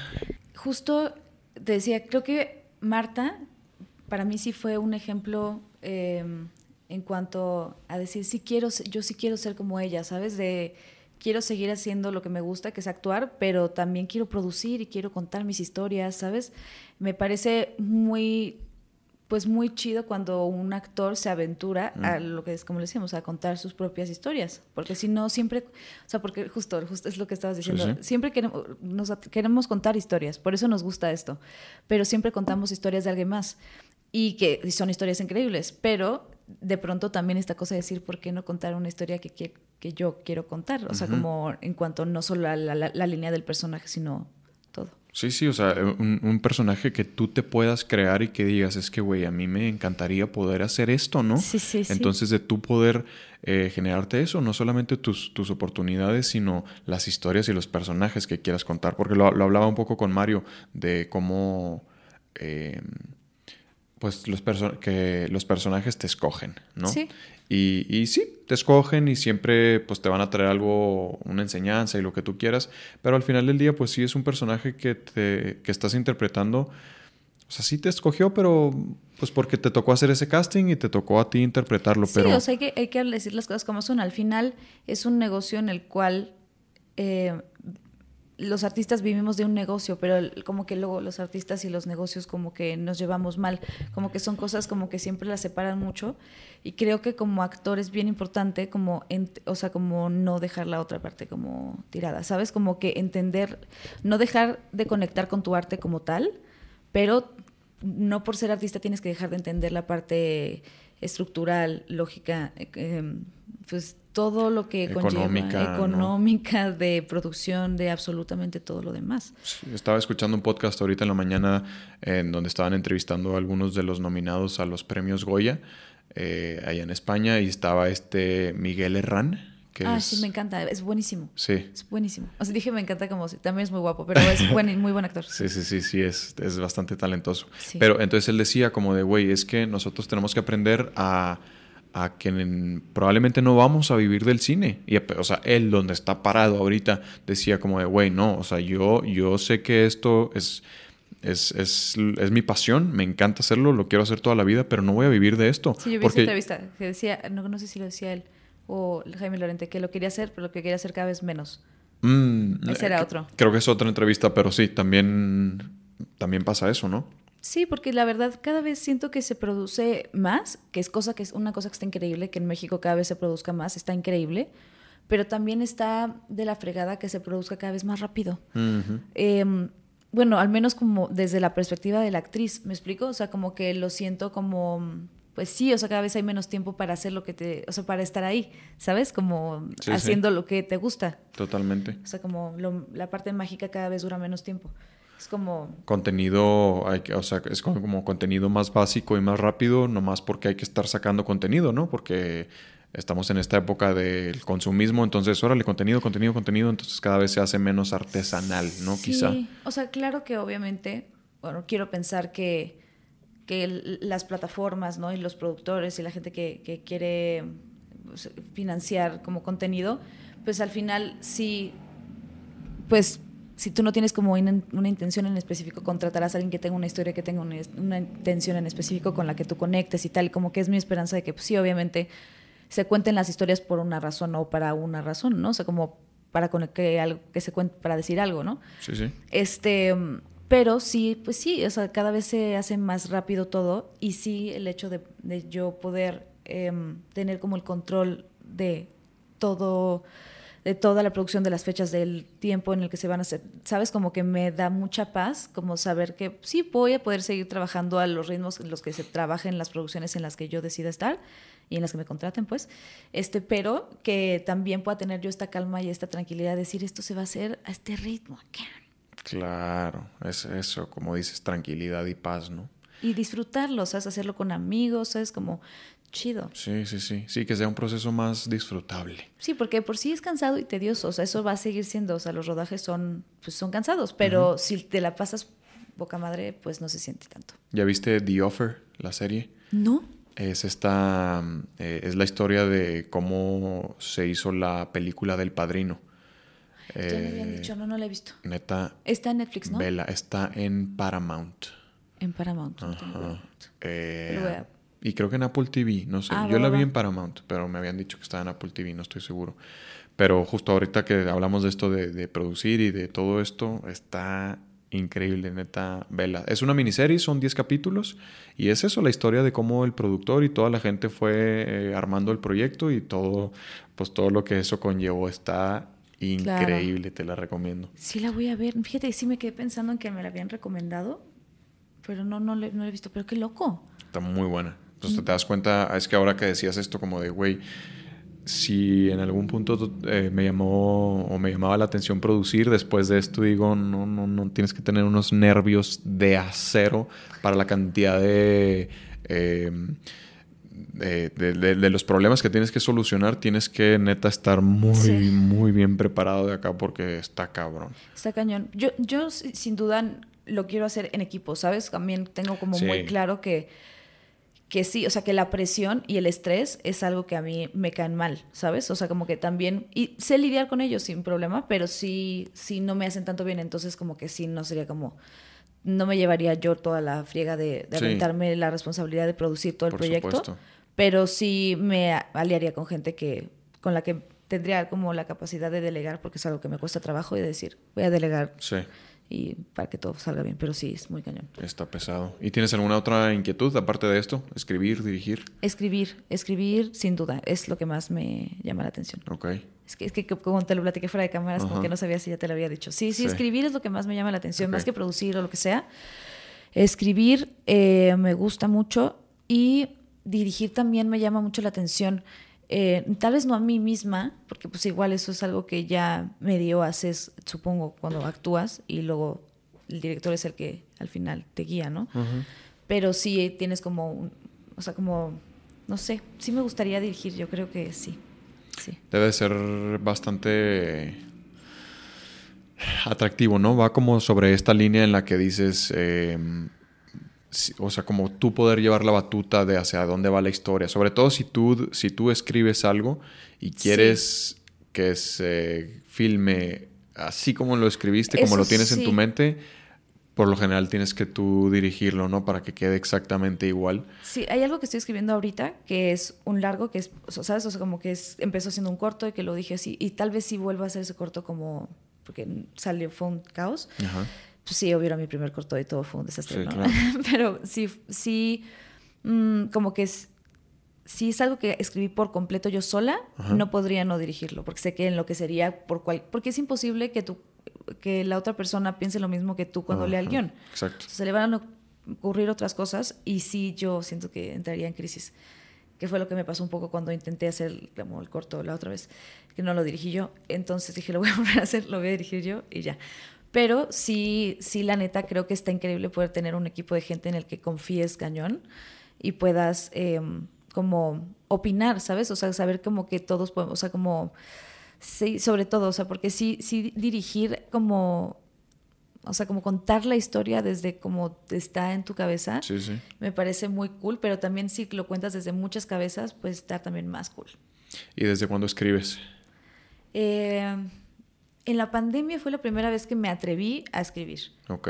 ¿Y qué empezaste escribiendo? Pues un cortito que ese sí lo escribí completo, o sea, no lo pausé porque normalmente sí me pasa que empiezo a tener ideas y empiezo a escribir cosas y las pauso y comienzo otras y tal, pero no las olvido, ¿sabes? Como que las, ahí se quedan.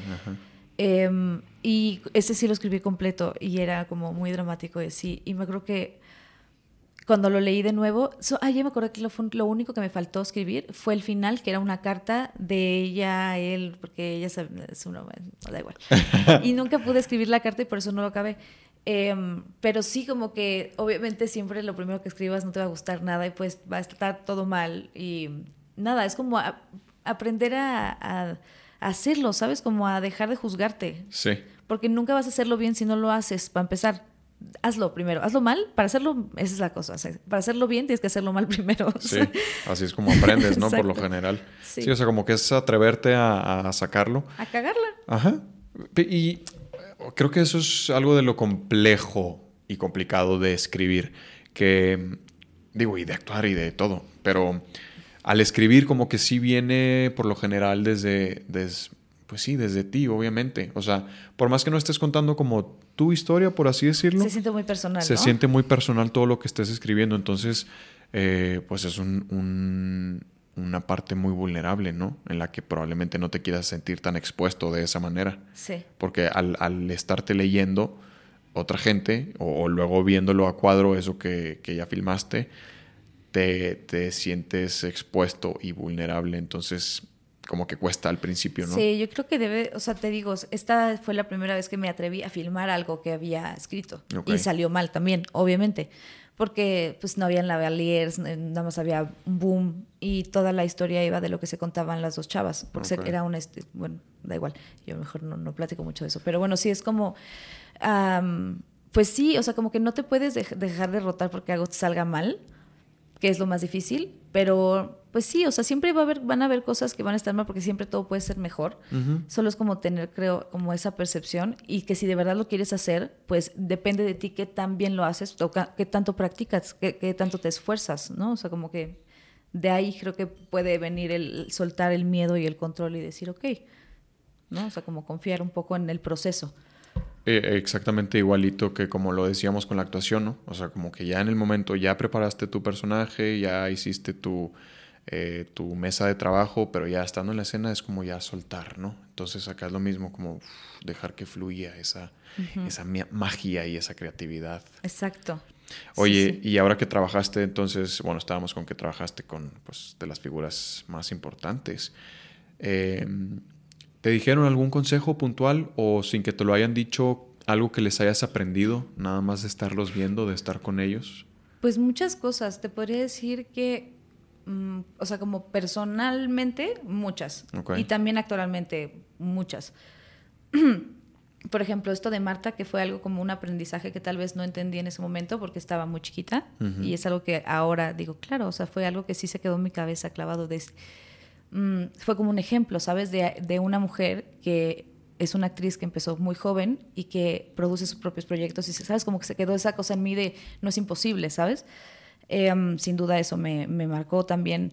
Eh, pues con Juan Manuel el hecho de, haber, de, de, ser de los actores que más yo admiraba, o sea, como su talento, así decir como, wow, eres un monstruo actor, y darme cuenta que es la persona más minuciosa y mamona con su trabajo, ¿sabes? Como en buen sentido, ¿sabes? Como de muy, este, si no le, o sea, si no está cómodo lo dice, si, si siente que, ¿sabes? Como de, güey, ¿sabes que Esto, mm, para mí, o sea, no de cómodo como actor, sino como de cómodo de, ¿sabes? Como de, ¿sabes que Yo siento que esto, mi personaje no lo diría, tal. O sea, es, es alguien que no se queda callado con absolutamente nada, que dice lo que piensa, que, ¿sabes? Como que me cae demasiado bien y lo admiro muchísimo. Como muy estricto con su trabajo, ¿no? Y muy consciente de todo su Y da a respetar su trabajo, ¿sabes? o sea, eso, Me, me, me, me, dio muchos consejos muy chidos en cuanto a eso, ¿sabes? Como de decir, una cosa es que es, una cosa es que seamos educados, mija, que seamos responsables, que llegamos temprano al trabajo, que ta, ta, ta, ta.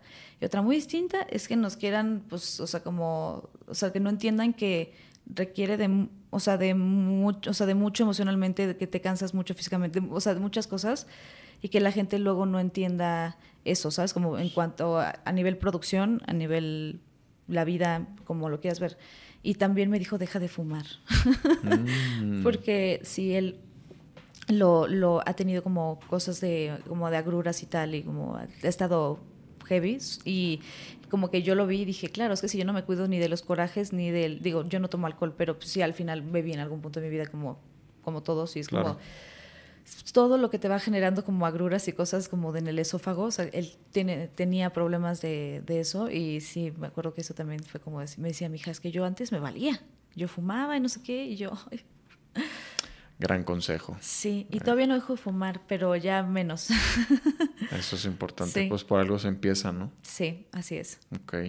Oye, ¿y cómo fue entonces este proceso de por ejemplo, de No Manches Frida. Y de Oscuro, eh, Oscuro Deseo es la, la serie, ¿verdad? Sí. Eh, pero bueno, eh, mm, ahorita puntualmente con, con, No Manches Frida, que la primera se estrenó en, el 2016, ¿la filmaron que 2015 o...? Se estrenó en el 2016, sí es cierto. Sí, ¿no? Pues yo estaba en el SEA contigo cuando la hicimos. Ah, pues claro. De hecho. Ah, claro. Sí, sí, sí. ¿Y te acuerdas cuándo la filmaste? ¿En, sí. ¿Si en el 2016 o 2015? No, en el 2015. Nosotros nos graduamos en 2016. 2016. Y nos, yo la hice en segundo, justo. Ah. y son tres años. Entonces, es, la, hice justo después de estar con Luis, Eduardo Reyes en mm. la obra. Luego nos tocaba con Zeus. Ajá. Íbamos a hacer, eh, a, espérame, Festen. Sí. Y mm, de hecho yo sí fui a verlos a la obra. Fui, a ver Festen, aunque no estuve. ¿Como público? ¿A nosotros? claro. ¿En serio? Tú hacías a este... Sí, sí, a Michael. A Michael, Es que sí es cierto, ahorita estaba como, ¿qué personaje hiciste? ¿Qué personaje hiciste? Yo iba a ser a Pía, pero ya no hice a Pía. Ah, Me fui. ok. Pero bueno, a, hacer algo mejor. Ah, bueno, no sé si mejor, pero, pero bueno, me, me, la neta, o sea, como que Ay, no sé si confesar esto. Sí, la neta sí lo voy a confesar. No, no. No, no, tú lo que quieras, lo que quieras. Los micrófonos son tuyos, pero si no quieres, no. Haz de cuenta que cuando yo estaba en el CEA, yo sabía que me habían dado muchos permisos para trabajar en primero. Sí. Y que el señor Cobo me había dicho que no me iba a dar permisos en segundo, o sea, él ya me lo había dicho. Mm. Entonces me llegó el casting de esta peli y fue un día que no, por alguna razón yo no estábamos en la escuela, o sea, salimos temprano, fue un viernes, no sé, X. Cuando me hablaron para el callback, era un día que teníamos ensayo corporal. Y nada, o sea, como que inventé un pretexto para tenerme que ir, porque yo sabía que si decía que iba a un casting no me iban a dar permiso. Sí. No sé qué dije, mentí, obviamente. Así de que me tengo que ir en cita con el dentista, no sé qué dije, la neta, mentí. Yo también lo apliqué alguna vez. Me fui al casting y como yo le había avisado al señor Cobo que había hecho el casting, porque había sido un sábado, un viernes, no sé cómo después en la tarde, le había avisado, él ya sabía que yo había hecho casting. No sabe si a lo mejor iba a ser como directo de casting a... Ya te, o sea, hice callback, pero él no lo, no lo supo nunca. Y este, ya un día llegué el lunes después de que me avisaron que me había quedado y le dije, ay, ya me quedé. Y como me dio había dado permiso para hacer el casting, pues me tuvo que dar permiso para hacer la película. pues menos mal. Sí. sí, pero sí, sí la apliqué. Estaba muy nerviosa, como que yo creo que algo en mi interior me dijo, te vas a quedar, ve. sí, no sé. ¿Y cuánto tiempo duró las filmaciones? Mm, dos meses, yo creo, dos meses y medio por ahí. Ok. Pero bueno, mi pregunta era, ah, entonces, eso fue como en el 2015. Y luego No Manches Frida 2 salió en el 2019, si no me equivoco. O sea que la filmaron que en el 2018. ¿O en el 2018? No creo que haya pasado. No, Ah, pero sí pasó, sí pasaron que como dos años, ¿no? Entre una y la otra. Pensé que no, pero creo que sí, porque el director tuvo un accidente de que se partió la cabeza y ya está oh. bien, está bien. Pero de que hubo un accidente como que literal la película se retrasó porque el director estaba como, como que fue lo que me llegó el chisme. Después ya no supe si sí, o sea, como que qué tan grave fue cuando cómo estuvo la cosa, pero él ya estaba bien también. Ok. Sí, sí, eh, sí estuvo, sí fueron como dos años, tienes razón, como año y medio, dos años. Pues yo, yo chequé en internet ahorita. ¿Ah, sí? ¿Decía 2019? Creo. ¿Ah, sí decía 2019? La puedo estar... La puedo, me puedo estar equivocando, ajá. Mm, Pero según yo, 2018 o 2019. Pero vamos a decir que pasaron año y medio o dos años, no importa. Entonces la pregunta era... ¿Cómo hiciste para retomar el personaje después de, pues de ese tiempo, no? O sea, filmaste la primera, pasa año y medio, dos, en el que el personaje, pues ya sé que ya vinieron otros proyectos y todo. ¿Te costó como trabajo retomar el, personaje o estuvo más sencillo porque ya lo tenías trabajado? Pues mira, la verdad, creo que en este caso no, mm, no fue tan complicado. O sea, sí, porque era la primera vez que yo, o sea, que me, me, acercaba a, retomar un personaje después de un, dos años. Y recuerdo, pero he tenido como, o sea, después de vivir todo esa, me di cuenta que fue la más fácil, porque he tenido la fortuna de que todos los proyectos que he hecho, casi todos, han tenido segundas partes. Entonces siempre es esta cosa de, oh, pero supongo que ya después en la última como que ya dije, bueno, ya, ya lo he vivido, pero sí fue más complicado en otras ocasiones, pero en ese momento yo me acuerdo que estaba muy nerviosa y sobre todo porque, o sea, hace cuenta que la primera película estaba tal cual em, basada en la original, que es una alemana. Y la segunda como que, no sé, supongo que los focus groups o así, como que la película tal cual, la traducida, o sea, como la adaptada a, español mexicano, como que en los focus groups no les fue muy bien, como que la historia no, tal vez funcionaba en Alemania, pero aquí no. Igual dicen que la segunda ya no le había ido tan bien, como que dijeron, vamos a hacer otra cosa. Okay. Y entonces eh, mi personaje tenía que bailar y en ese momento yo tenía muchísimos pedos como de mm, taquicardias. ¿Tú te acuerdas que yo cuando estaba en el SEA como que me daba ansiedad y así? Sí. no como de eso, o sea, sino como, como taquicardia, o sea, como que me daban muchas taquicardias, algo como raro. Y yo tenía que estar todo el tiempo y como que podía hacer ejercicio, pero no mucho cardio porque se me, o sea, se me aceleraba mucho y yo sentía así que mm, así me daba como raro. Okay. Entonces tuve que decirle al director que no podía bailar porque los ensayos me estaban matando y yo lo que decía, güey, si ahorita, o sea, siento como esto, cuando me vaya a la playa, o sea, cuando estamos filmando, no los quiero dejar a la mitad porque no puedo respirar. Entonces eh, le pedí al director que cambiara, entonces al final yo me rompí el pie y entonces al final me, me, sentí muy triste de no haber bailado o sea, porque decía, ay, güey, ¿por qué no lo hice? ¿Sabes? Como que, pero estaba justo como tan nerviosa en todo lo demás que decía, no voy a poder como con todo. O sea, como con mi ansiedad de la taquicardia y el, o lo demás. Sí, justo estaba tan así que me acuerdo que hice una ayahuasca justo un día antes de irme a, filmar a... la única ayahuasca que he hecho, de hecho, justo antes de irme a... Antes de irte a No Manches Frida. La 1, la 2, ¿no? La 2. La 1 la hicimos aquí en la Ciudad de México y, la dos la hicimos en Puntamita. Puntamita, sí me había dicho Mario. en Puntamita. Y justo la hicimos, hicimos la ayahuasca como, creo que Mario se iba como unos días después, pero, o sea, empezábamos a rodar como en dos semanas o una semana y media. O sea, no iba a llegar a rodar, pero me acuerdo que me valió porque era ese día y si no, yo ya me iba y ya no iba a poder hacerlo porque estaba como yo en un supongo que estaba, me sentía presionada. sí. pues a, veces, a veces te llega, ¿no? La presión del proyecto y de... Eh, Sí, sí, sí, sentí que fue un proyecto que me dio mucha ansiedad seguro porque le fue tan bien a la primera parte mm. que supongo que había como una expectativa como en general, o sea, ni siquiera como una presión en mí, sino como sentía el ambiente como que los productores, los escritores, había miles de revisiones del guion y cambiaban chistes y no. Y el director era español y obviamente el es un genio para la comedia, pero igual el humor mexicano es muy distinto, o sea, como que fue, o sea, él lo hizo súper bien, pero sí me parece como que hubo como, mucho estrés alrededor de la segunda parte, si te soy mm. muy franca, entonces como que sí, no me ayudó para la ansiedad. Okay. Sí, pero sí, eso, eso estuvo chido, como el, el retomar un personaje como por primera vez y luego creo que con el que más me costó fue con Monarca, hablando de, porque es un personaje que yo ya estaba rehabilitado hace seis años cuando empecé la primera temporada y después en la segunda temporada ya recae después de seis años de estar limpia. Mm. Entonces, como que fue al revés, no es un personaje que está bien y luego se vuelve adicto, como que fue al revés y eso fue complejo. ¿Y cuánto tiempo pasó entre las filmaciones de la primera y la segunda, te acuerdas? Em, no mucho, ¿no? Como un año. ¿Un año? Un año y cachito, sí. No, no mucho. No mucho y sí fue como muy, eso fue lo que me estresó muchísimo, como como sentir como que, claro, es que este personaje antes ya tenía un pedo, una adicción. Entonces esto lo lleva a un lado y luego va a ser un poco, lo se rehabilita, pero entonces cuando recaes es, como mucho más heavy, pero qué tan heavy había sido antes, como que son cosas que no están escritas y que tienes que como que debatir, debatir perdón, con el director al final como para ver a dónde lo llevas.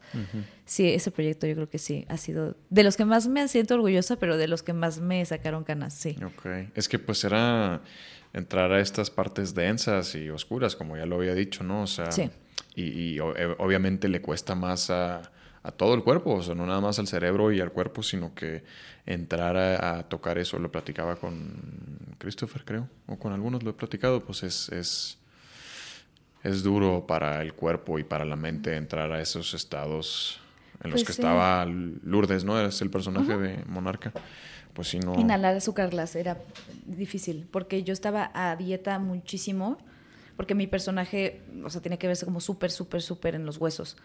Mm, por la adicción. Ajá, y a mí me avisaron como lo, el, ¿cómo se llama? O sea, me dijeron, tiene que, o sea, te tienes que ver como muy desmejorada, pero también como en esta cosa como de que pasó como cierto tiempo, y aparte me avisaron como a los dos meses. Mm. ¿Qué, o sea, que tenías que bajar de peso. Sí, ir a Navidades, sí estuvo un poco complicado, pero, eh, o sea, bueno, no complicado, pero sí fue duro. Sí, sí. Mm, sí, o sea, como que real tenía que comer así como verduras en pur, casi muchas cosas no tan sólidas para que mi estómago digiriera todo mejor. Claro. Y todo como a proteínas y, me vitaminaba y tal, pero no comía nada de grasa, o sea, todo, todo, todo, todo, porque tampoco podía hacer ejercicio más que cardio. Y el cardio no, no, no lo llevo muy bien yo. O sea, bueno, sí, pero no, no puedo, o sea, como Hago, hago, más resistencia que solo cardio, como que si no, si me agito demasiado. Ok. Sí, um, pasar por ese proceso a mitad de Navidad. Sobre todo, inhalar azúcar después de una abstinencia de azúcar de tres meses, sí, de pronto era como chistoso. O sea, todo lo que inhalabas en las escenas era azúcar glass. Azúcar y, glass. Y todo el tiempo la, lo estabas inhalando. O sea, no, no estaba truqueado. No. No, y pues como era una morra bien atascada, o sea, como que los de arte luego me hacían, me acuerdo que la primera vez que me tocó como unas líneas súper grandes que yo decía, o sea, que hice la primera toma y luego pues al final es miles de planos y en cada plano varias tomas y fue, después de un rato yo decía, ¡ay, Dios! ¿no? Y me empezó, esa fue la única vez que me sacó la nariz, pero porque sí estaban, como que no lo pensaron, ¿sabes? Y ya les dije, ¿cómo, ay, lo pueden hacer de la mitad? Y ya, así como más delgaditas me costaban menos trabajo. Oye, oye ¿y, qué sentías? O sea, eh, pues se siente todo. Te llega hasta el cerebro, ¿no? Pues se siente, digamos que haces así, como la nariz, y, o, te la aprietas y se te quedaba pegada del azúcar. Ok. O sea, como que sientes ah. pegajoso. Sí, sí. Pero ¿Y, no, ¿Y acá adentro? Pues supongo que sí. Me dolía la cabeza a lo mejor después de un rato, muy poquito, como por el azúcar, supongo que va muy rápido pero no, no se siente aquí, o sea, como que es más como, no, como la sensación aquí y que no sabe el azúcar, como que va directo al cerebro. Es que sí, o sea, no sé qué tan dañino sea eso. Entra, o sea, es como, no, no suelen entrar productos por ahí, ¿no? O sea, ellos me dijeron que qué quería inhalar, pero pues qué, qué. O sea, me dijeron, mira, pues está la opción de harina, pero me dicen que luego se hace bolas, como con, como con el agua o con la nariz. Eh. Ah, pues sí, se hace como grumo, ¿no? Como... Sí, entonces yo creo que te tendrías que hacer un lavado de cerebro con eso, ¿no? manches. entonces sí dije... Así como vengo que me laven el cerebro porque estoy hasta la madre de harina. sí, así, güey, no manches, así todo inflado, ¿no? Entonces dije, no, me dijeron, no azúcarlas. Y le pregunté a la doctora de la producción, me dijo, no pasa nada. Y entonces dije, pues va. Ok. Eso es lo que casi siempre usan, me dijeron. Ok. Mm, gajes del oficio. Gajes del oficio. ¿Alguna otra experiencia así que, hayas tenido en algún otro proyecto? Mm, O alguna escena complicada, algo. las escenas de sexo, puta madre. son complicadas. Ay, bueno, pero ¿te ha tocado así estar desnudo por completo? Sí, señorita. ¿Sí? Sí, sí. Está duro, ¿no? Sí. Sí, está O sea, pero bueno, eh, eh, ¿desnudo por completo a, cuadro o en el set? No, a cuadro no. O sea, a cuadro solo eh, las nalguitas se me han visto. Bueno, pero igual está cañón. sí, no, no, claro. o sea, no. no, pues eso voy, esto, esto voy, eso. Ah. O sea, sí, justo. O sea, frontal no, nada frontal. No, yo tampoco, yo ah. tampoco. Yo me he puesto como mis condiciones todavía. Sí. Pues. Porque, mm, pues sí, o sea, porque quiero trabajar mucho tiempo de esto y si no, pues, pues poco a poco uno va perdiendo su... Es que, o sea, uno que con que uno sea actor no quiere decir que uno sea extrovertido. No, güey. Exactamente. Y pues no es que sea pudorosa, genuinamente soy la, o sea, ser, la menos pudorosa, no me importa. Pero, pero sí soy como, más que por pudor, es como por... Sí, pues por un cuidado ahí de profesión y de mm, persona. Como de sentir que, que de de sí como de sentirme vulnerable muy vulnerable ante cualquiera persona que pueda darle play sabes como que eso me da un poco de mm. pero algún día lo haré. Y la gente le dará play lo que quieran, me da lo mismo. Que, pero sí, o sea, de hecho, como pues, el hecho de estar desnudo en el set, eso ya sí, sí, sí. Está, está incómodo, obvio. Es súper incómodo. Es súper incómodo, sí, sí. Es raro, ¿no? Es como, pues sí, es muy raro. ¿Y, cómo fue para ti tu experiencia? Pues... Em, pues fue para la película, la única película que he hecho, entonces igual era como... ¿Hace cuánto la hiciste? El año pasado, no, ah, sí, el año pasado en septiembre. Apenas. Sí, sí, sí, apenas. No, espérate, el año pasado o el antepasado. Estamos... Sí, 2023 estamos. No, el antepasado. ¿El antepasado? 2021 fue. Ah. sí, sí, dije, ah, caray. 2021 eh, fue una película independiente y eh, tenía muchas, muchas, bueno, tenía como cuatro escenas de cama, ¿no? Y bien duras. Y así, primer día de llamado, en, ese primer día tuve, tuve una de las escenas. No fue la primera del día, sí. de hecho, empezamos, fíjate, la, filmación empezó con la primera escena del guion, así como pues orden cronológico, y luego terminamos ese día con, con el primer encuentro sexual, eh, con lo que, con la actriz que era mi novia, ¿no? En la, en, eh, la, historia. en la historia. Y bueno, ella, Rosa, saludos Rosita, es hermana del director, de Juan. Saludos, ah. Juan, también. Entonces, el director y la actriz, que era mi novia, eran hermanos. Son hermanos, pues. ¡Wow! ¡Qué incómodo para ellos! güey, para todos, para mí también era como... claro, creo que más para ti, tal vez, ¿eh? Ajá. Porque igual yo creo que Para, o no, para todo... Para ella menos, yo creo. Para, para él, para Juan, el director, y para mí era como... Mm, porque él tenía que, entonces, de que, ok, Andrés. Eh, eh, yo creo que ellos ya lo habían, ¿no crees que ya lo habían predemeditado? O sea, premeditado antes de decir, ok, mi hermano va a ver desnudo. Pues sí, sí, sí, sí, Y digo, yo también sabía que eran hermanos y ya sabía que ah, eso Que ese día venía. Y, y, pero pues sí, era como raro, ¿no? De, del director diciendo, ok, y aquí este trata de, hazte cuenta que literal terminábamos casi desnudos, entonces en una parte yo tenía que tomarle sus pechos para que no se viera a cámara, ¿no? O sea, yo le estaba ayudando con mis manos. Entonces me dice, güey, agárrala bien y cuídala mucho. y yo... Agarra... Qué cómodo para ti. Pero sí, güey, yo también, yo cuando hice escenas así, yo sí le decía, güey, tú agárrame, pero que no se me vean. Sí. Sí, pues, o sea, al final del día se trata de, pues, de eso, ¿no? De que tu compañero te pueda ayudar. Pero qué chido. O sea, bueno, la neta, creo que como mujer te sientes tal vez mucho más expuesta en una escena así. Y, mm, o no sé, también, o sea, pero en cuanto a lo que sea, o sea, como que todo depende un poco de, de o sea, si el hombre es más grande que tú, o si vas, bueno, también tuve escenas lésbicas, entonces también es diferente, ¿no? Pero... ¿En y, dónde? Y con una, una, actriz heterosexual, y ella era em, eh, heterosexual, y su personaje era la que era como... Em, la más... O sea, su rol era el como más protector o la que sabía más acerca de lo que estaba pasando o sea, en cuanto a lo que sentía por las mujeres, pues estaba súper asumida y mi personaje no, mi personaje estaba como perdido. Y yo sí soy bisexual, súper bisexual, entonces como que fue muy gracioso, como ah. poner, o sea, como que ella me decía, ¿y cómo le vamos a hacer? Y yo, güey. De qué tranquila, mi reina, ahorita. No te preocupes, sí, sí fue, sí fue gracioso, pero por ejemplo, con, cuando tuve las, las primeras escenas que fueron eh, con Alejandro Speitzer, güey, agradecí muchísimo el tener a un compañero que me cuidara y que fuera como, o sea, que entendiera o sea que sí, o sea, como que ambos entendíamos lo vulnerables que estábamos en el momento y te cuidas, ¿no? Sí, sí, totalmente. O sea, es que son escenas bien complicadas. Es como que donde más te sientes vulnerable, yo creo. O sea, tú pregúntale a cualquier persona, ¿a quién se encuera por, o sea, y que lo vean todos? O sea, ¿quién hace eso? Nadie, güey. Nosotros. Sí, sí está, sí está ahí turbio. Sí, sí, sí. Oye, ¿y a qué te hubieras dedicado si no te hubieras dedicado a la actuación? Hmm. Pues ahorita te diría que me encantaría hacer cualquier cosa que tuviera que ver con el cine igual, ¿sabes? O sea, siempre.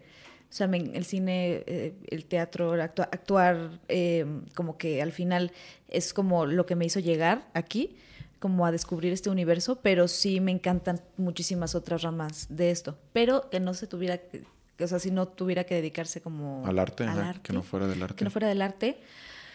Mm, yo creo que algo que tuviera que ver con psicología, psiquiatría, mm, psicoanálisis, algo así. Sí, está interesante. Sí, la mente humana me parece muy compleja. Somos demasiado complejos. Sí. Pero no sé si también me, soy un poco hipocondríaca. Y estudiar psiquiatría o psicología siento que me haría como sentir como... Siento que ah. no hubiera sido buena idea, pero tal vez lo hubiera hecho. ¿eh? Ok. Sí, es bonita la psicología. Yo también como que le, le agarré gusto a partir de la actuación. Sí, es que lo ves desde otro lado. ¿Y cuál es tu ideal?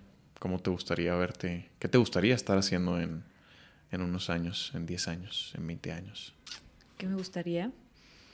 Pues me encantaría poder sentir que estoy en ese punto en el que ya estoy haciendo esas cosas que hoy digo que quiero hacer, como eh, estar eh, filmando una película que yo escribí, ¿sabes? Ah. Y actuándola y dirigiéndola. o sea, si te ves actuando... Haber tenido ya unos varios cortos, como el haber haberme atrevido ya con, a, festival, a, festivalear un corto. también el haber viajado, me gusta mucho como el pensar que al final existen miles de realidades, ¿no? Y el, el viajar te hace conocer otras culturas, otras maneras de vivir, otras realidades y eso es lo que te abre la mente. Creo que viajar y conocer diferentes puntos de vista y maneras de vivir la vida es lo que te abre la mente y eso, o sea, pienso, estar, o sea, ojalá esté como mucho más abiertamente, esperaría como... Ay, eso es una cosa muy romántica, pero no sé, no sé si te iba a decir como, creo que me veo como haciendo todas esas cosas y también como, o sea, me encanta vivir sola, ¿sabes? Amo, y, eh, pero tal vez en 10 años sí me gustaría vivir con alguien. 10 años tal vez sí. Ok. O sea, ¿te gustaría formar una familia? No lo sé. O sea, bueno, sí, una familia con alguien. Hijos, no sé. Ok. O sea, no, no soy cerrada tampoco, pero tampoco me urge, ¿sabes? Como mm, que... No sé, o sea, como que si sucede chido, tampoco tengo como una expectativa ni para bien ni para mal. Creo que es, creo que no lo haría sola, jamás, jamás. Me parece un trabajo muy cañón y no podría yo darle la atención a un niño yo sola, ni loca. Entonces tendría que hacerlo con alguien que yo supiera que es responsable y que él no, o sea, que va a hacer el trabajo. Ya, pero sí, No, no es tu inquietud así ya el formar una familia ya y tener hijos, sí. Sí, no. No, no, pero sí me gustaría vivir con alguien, o sea, como hacer casitas sí es algo que me, que me genera como, mm, como curiosidad desde que empecé a vivir sola, ¿sabes? Como que empecé a vivir este proceso de decir como, este es mi hogar y tenía novio, ese novio vivía como cada quien en, en aparte, pero sí como que decía, ahorita sí necesito vivir sola, ¿sabes? Como que no podría vivir con alguien ahorita, me encanta vivir sola. Ya. Este, pero me encantaría poder vivir con alguien en un futuro tal vez, o sea, porque sí creo que está chido tener como un equipo en la vida, ¿sabes? Como que sí soy de las personas que soy muy de estar sola, pero también me gusta mucho estar con las personas. Ok, sí, creo que es importante ese balance también es la persona que reafirma, o sea, una pareja es la persona que al final reafirma tu existencia, no, no que no existas sin la persona, pero... Que te va a sumar, ¿no? También. Sí, pero es como la persona con la que puedes, es como tu comparación, no cuanto es que lo estoy diciendo mal, mm, es tu referente, es como tú, esa persona que, que, como tu espejo, ¿sabes? Como con es la persona que te va a hacer aprender más allá de lo que te pueda enseñar esa persona como, o sea, como de lo que sabe o lo que te pueda él aportar, es tu espejo. Sí, totalmente. Es eso, es como que te, te, está haciendo que te veas todo el rato, ¿no? Y, y eso, pues al mismo tiempo te, te complementa un poco, te hace no, no, olvidarte de lo que tienes que trabajar, yo creo también. Sí, sí, sí, sí. Oye, para ir cerrando, eh, ¿cómo has vivido este, pues este proceso que probablemente tengamos que tener toda la vida, eh, que es esto, irte de pronto tres meses a trabajar a España, dos meses a Puntamita. Eh, ¿Te gustan esos cambios de, de locación en tu vida o cómo te los tomas? Pues no sé si me gustan o no me gustan. Creo que depende como de todo lo que te está sucediendo alrededor, aparte de eso. O sea, como que no, es lo, no solo es el viaje, sino es que estés como a gusto con todo lo demás que está pasando. Por ejemplo, ahorita que me, que yo recuerdo cuando me fui allá a Punta Mita, te digo, o sea, como que al final yo sabía que, yo sentía que había muchas cosas que sentía la producción como en cuanto a, como, porque sentían presión, ¿sabes? Como que siento que eso se llegaba a sentir un poco. Ya. Em, y yo estaba como con mi temita de ansiedad así, cañón y así, entonces como que siento que no, mm, como que sí disfruté mucho, pero pude haber disfrutado más. Pero sin duda sí estuvo poca madre porque hicimos, o sea, algo que a mí me salvó es que estábamos en el hotel donde filmábamos y estaban todos en el hotel. Y, y, tenía muchos amigos, ¿sabes? Como que todos eran muy buen pedo, o sea, todos eran muy, o sea, te digo, estaba Marta, Marta producía, ¿no? También era peli, ¿no? iba a su familia y jugábamos waterpolo en la alberca, yo qué sé, o sea, y con los, o sea, como que nos hicimos muy amigos y familia todo. Sí, sí me, como, eso me, me acobijaba, pero yo aparte sentía eso. Y, mm, pero la verdad me la pasé muy chido porque, por todo, o sea, pero eso. Y ahorita que me fui a Madrid, mmm, fue raro porque fue como muy rápido. Siento que no me lo esperaba, ¿sabes? Como que fue de pronto te vas tres meses a vivir a otro continente. O sea, es como. Yo había vivido en otros lados por mi trabajo tiempo, pero no es lo mismo decir estoy en Puntamita que estoy en Madrid, güey. Claro. Entonces de pronto sí fue como de, ok, te vas, pero te vas y si olvidaste algo no es como que te lo mando, o sea, o que lo consigues, porque quién sabe, sabes, como que, ok. Y eso, o sea, como que los cambios así, a, a mí o sea, me causan ansiedad, pero no me... Em, al final siento que como actor tienes como una capacidad de adaptación como natural. O sea, como que no hay de otra, o sea, como en la vida, porque la profesión va de eso y los personajes van de eso, ¿no? O sea, como cambiar de un personaje a otro, este, mudarte de país, de, yo qué sé, o sea, como que al final es una profesión que te tiene que, tienes que ser como fácil de, de fluir con lo que suceda, porque si no, pues te atoras, ¿no? Claro. Pero sí me costó trabajo, no te lo voy a negar. O sea, sí, el primer mes estuvo mm, como estresante, pero chido, o sea, como adaptándome. Luego el segundo mes me, fue a visitar a mi hermana, entonces como cool. Mm, claro. Pero también fue esto de yo ya no vivía sola. entonces como digo, yo ya no vivía sola, yo vivía sola en México. Ah. Entonces el llegar a vivir con alguien, de de trabajar, porque yo iba a trabajar como que de pronto un mes fue como duro, pero muy cool. Porque viajamos y fuimos a visitar a la familia, mi papá y tal, como que estuvo cool. Ah, mi tío vive en Alemania y su hermana vive en Inglaterra, pues se casó con un inglés. Mm. Entonces estuvo chido verlos después de 10 años y todo. Ok, sí, como un reencuentro familiar también. Sí, sí, sí, fue, fue, fue, muy interesante. Fue muy, muy, un viaje muy cool. Y mm, eso también me, cuando regresé fue como, me cambió como todo, todo el trip. Y fue este, o sea, como que soy un ser muy sensible, tipo, si no hay luz, no hay sol, me deprimo. Mm, yo soy igual. Y allá no hay, no hay sol en diciembre y las hojas se caen, aquí no. O sea, como que estás acostumbrado a ver verde, como que era algo que no me había hecho consciente. Allá no. Allá ponen unas luces hermosas en Navidad. Yo creo que para que la gente no se deprima, güey. O porque están acostumbrados también, supongo, a que no hay sol. yo no puedo. O sea, siento que sí me... me... Yo también. Sí, pero fue muy cool, o sea, independientemente de todo eso, sí como que fue la primera vez que fui, o sea, que, que viví sola, sola, porque como te contaba, yo soy medio vecina de mi mamá, ¿no? Entonces esta cosa de que sí eres solo, pero siempre sabes que alguien te va a sacar del pedo. Claro. Siempre alguien te va a tomar la mano si necesitas. Y aquí sí era como, ok, y en una cultura que no entiendo, que vas a la tienda y todo es diferente, eso, okay. sí. sí como, pero está divertido, o sea, sí me gusta como conocer nuevos universos, eso, es algo que sí disfruto como el, conocer como las diferentes maneras de vivir, eso, es ese proceso es lo que más disfruto. Sí, lo que, lo que hablábamos ahorita también. Pasearme y observar a la gente y decir como, ah, claro, es que aquí, no manches, ¿no? O sea, por ejemplo, nosotros aquí decimos locación, ¿no? Ellos allá dicen localización. Ah, ¿no? ok. Entonces, en vez de decir llamado, dicen citación. La citación. la citación. O sea, de que tengo citación hoy. Sí, sí. Órale. ¿Y, qué? ¿Localización? o sea, como que yo también lo hace, No, no es lo mismo como decir estoy en el llamado, no dicen estoy en la citación, dicen estamos en el rodaje, en, en el, en el es que no, no sé cómo dicen, como sí. Pero rodaje, ¿no? Probablemente. Rodaje, filmación, set. Localización. Ok, órale, qué extraño. Sí, pues es que es un choque ahí de culturas que... Sí, es muy loco. Que todo cambia, ¿no? Sí. Pero se disfruta un poco, ¿no? O sea, como que sí es extraño eso de que te saquen de tu de tu hogar, tus cosas, tu, tu, oh, todo. Es, invasivo, o sea, me parece que esas cosas como de pronto, o sea, como que estás acostumbrado, pero yo he escuchado muchos actores que, que o sea, bueno, ya llevan muchos años, ya, ya llevan sus añitos en esto, y que supongo que haciendo estas cosas y que sí dicen, yo ya no. O sea, como que yo ya no me muevo de mi casa. Ok. O sea, como que si me hablan para hacer una película, que es, no. O sea, yo ya sí he mm. escuchado mucha gente que dicen como, no, es que es muy, es muy, mucho pedo. O sea, no si vas a ir a grabar a una ciudad donde van a tener un hotel cinco estrellas, poca madre, pero si pronto te vas a hacer una película es que es eso, o sea, tipo, yo ahorita estaba en Madrid, increíble, o sea, todas estas cosas que te estaba diciendo que me estaban pasando, que me estaban haciendo tomar las cosas de alguna manera como mala, era mi cabeza, mi ansiedad y mis, mis temas, ¿no?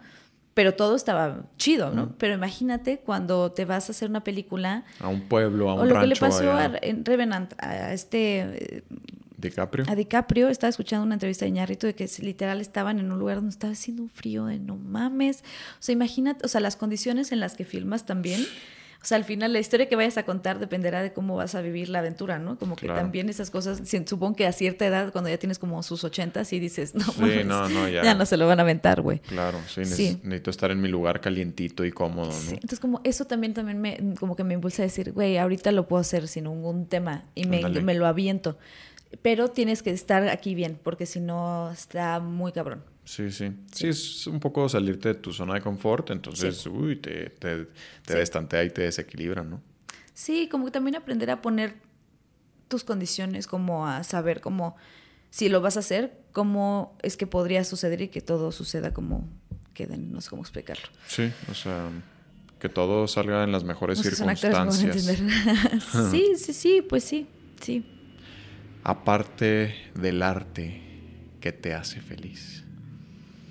Difícil, pero muchas cosas. Mira, siento que con el tiempo me, hacen feliz las cosas, o sea, va a sonar súper trillado y real, pero cada vez me hacen feliz más como los momentos en los que, o sea, como, y puede ser genuinamente más cotidianos, pero que sí son em, donde puedes estar aquí, o sea, que tu cabeza no está en otro lado, que no sé qué, aquí. O sea, como el platicar con mis amigos, o sea, el conversar, tener una buena conversación con alguien que tenga una buena conversación, mm, es algo que me hace muy feliz. Em, estar con animales, o sea, con mis perritas en casa de mi mamá, con mis gatos. Em, el ver una buena película me hace muy feliz. Mm. El ver una buena, buena actuación, una buena obra de teatro me hace muy feliz. Ese tipo ya estoy volviendo al arte, me lleva a la verga. Este... pues es que sí, o sea, digo, al final del día, pues es, estamos encaminados a ello. Esas cosas me hacen muy feliz, pero pues sí, o sea, como cosas como irme un domingo a los dinamos a estar ahí, a hacer un picnic, me hace muy feliz. Como ese tipo de cosas me hacen muy feliz. Y conocer lugares nuevos y gente chida, esas cosas yo creo que me hacen feliz. Qué chido. ¿Directores con los que te gustaría trabajar? Ay, Iñarritu es de mis o sea, ese hombre tiene una cosa en la cabeza que como actriz me llama demasiado la atención. Cualquier personaje que pueda salir de su mente, ¿sabes? Como que digo, mm, sí me llama, me llama mucho la atención. Eh, con Guillermo del Toro, sobre todo, no es que no me guste lo que hace, para nada, me parece un que está, es un pinche monstruo increíble, pero eh, digamos que yo y la fantasía no son un género que nos llevemos tanto. Yo estoy so, por eso, eh, pero fuera de eso, o sea, lo haría con él sin duda, o sea, Dios mío, o sea, claro. me parece de los seres humanos más chidos, eh, me ha aventado todos sus masterclasses de tres horas en la Universidad de Guadalajara en YouTube, todos. O sea, me parece, un, es lo amo, o sea, lo amo. Pero, o sea, como hablando de trabajar, o sea, como actriz, Iñárritu así me, me vuelvo loca. Em, no sé, que ya estén muertos, ya no cuenta. Ay, yo. No, pues... Woody Allen me, me encanta muchas de sus películas me parecen... Ay, wow. Annie Hall es, mi, es, mi película favorita en la historia. Es muy buena. Es muy buena. Yo creo que es mi favorita de él. Es, mi favorita de él, sin duda. Y también Cinema Paradiso es mi película favorita, pero, pero diferente. Es que son diferentes. Sí, sí, sí. Pero son, son buenas las dos. Sí, ¿qué, ¿qué, otro director? Acabo de ver eh, ayer, ¿cómo se llama? Eh, Babylon. Ajá. Ah, no la he visto. Lo acabo de ver antier o ayer. Antier.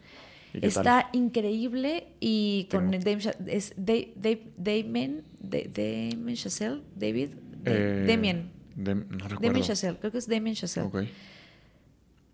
Ah, sí, creo que sí. Bueno. Uno de esos dos. Ese güey, wow, wow. Sí. Wow, la película.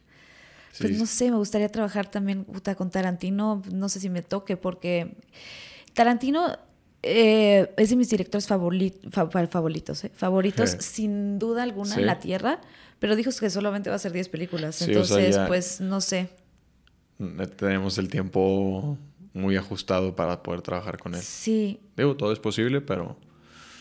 Y, y mexicanos, por ejemplo, hay un director con el que no he trabajado que le... que es de teatro, pero sé que está haciendo cine, entonces sí solamente está... Tú sabes quién es, bueno, que es escritor. a mí me encantaría trabajar con Alejandro Ricaño, sí, me encantaría. Oh. Me encantaría. Que es el de... Un día le escribí en Instagram y me contestó, le dije, güey, me encanta cómo escribe, no sé qué le puse, no sé. Pero mm, me contestó como, sí, qué chido. Y yo, te amo. Aquí estoy. Aquí estoy, contrátame. sí, me parece increíble, como, ese, esa, güey, nunca se me va a olvidar tu, tu albino. Eso, eso te iba a decir. Jamás se me va a ah, olvidar. Es el del albino. Güey, te voy a contar una historia y te vas a morir. Ajá. Conocí a Hamlet. ¿A Ham? Ah, ¿En que se inspiró a Ham? ¿Sí? Conozco a su, su, su, mm, novia, esposa, lo que sea. Es muy amiga mía porque salimos de cuñadas en una serie y él es Ham. Ok. Y todo eso salió cuando estábamos haciendo la serie. ¿qué? ¿Y porque Ham? Y yo, ¿tu novio es actor? Sí. Y yo, de casualidad, le dije, ¿qué, ¿cómo se llama Ham con J? Y yo, no mames. De hecho, eh, la están montando. No. O sea, va a estar en. ¿Ricaño? Ajá. Bueno, no, no sé si él la está dirigiendo, pero es la de más pequeños que el Guggenheim, ¿no? Se llama. Va a estar, me dijo José Manuel, de hecho. Vamos a verla. Ya no me acuerdo si en, no me acuerdo si ya en febrero o en marzo. Claro, tenemos que ir. Sí, sí, sí. Vamos, vamos. Yo nada más he visto El amor de las luciérnagas. La vi hace como ah. unos años, no tiene mucho tampoco, que la volvieron a poner y la vi y sí, está muy chida. La vi en cámara negra, ¿sabes? Así. Órale. Muy cool, muy, muy, muy cool. No, vamos, déjame investigar otra vez. Te digo, era en febrero o marzo, según lo que me dijo José Manuel. vamos. Pero hay que, tenemos que ir a verla. Sí, sí, sí, ese es otro que ese es otro. Él también dirige, ¿no? ¿O solo escribe? Creo que sí dirige. Sí, ¿no? No estoy seguro, pero... Sí, pero igual cuando estés, o sea, cuando lo lees, te invita a hacerlo de un o sea, como que su tono es muy claro. No sé cómo explicarlo, como que es muy claro con, cuando escribe, con lo que quieres, o sea, con lo que quiere explicar, que quiere ver. Sí, sí, totalmente. O sí. Redes sociales, ¿dónde te encontramos? Eh, Regina Pavón en Instagram y Regina Pavón off en Twitter. No lo uso, pero. Pero ahí estoy. mejor a veces sí, pero realmente no. sí, yo tampoco no uso mucho Twitter. Sí, no, es que te digo que apenas con, no tengo ni TikTok y esas cosas. Todo el mundo me dice, estás quedando atrás y yo. no me importa. yo tampoco tengo TikTok.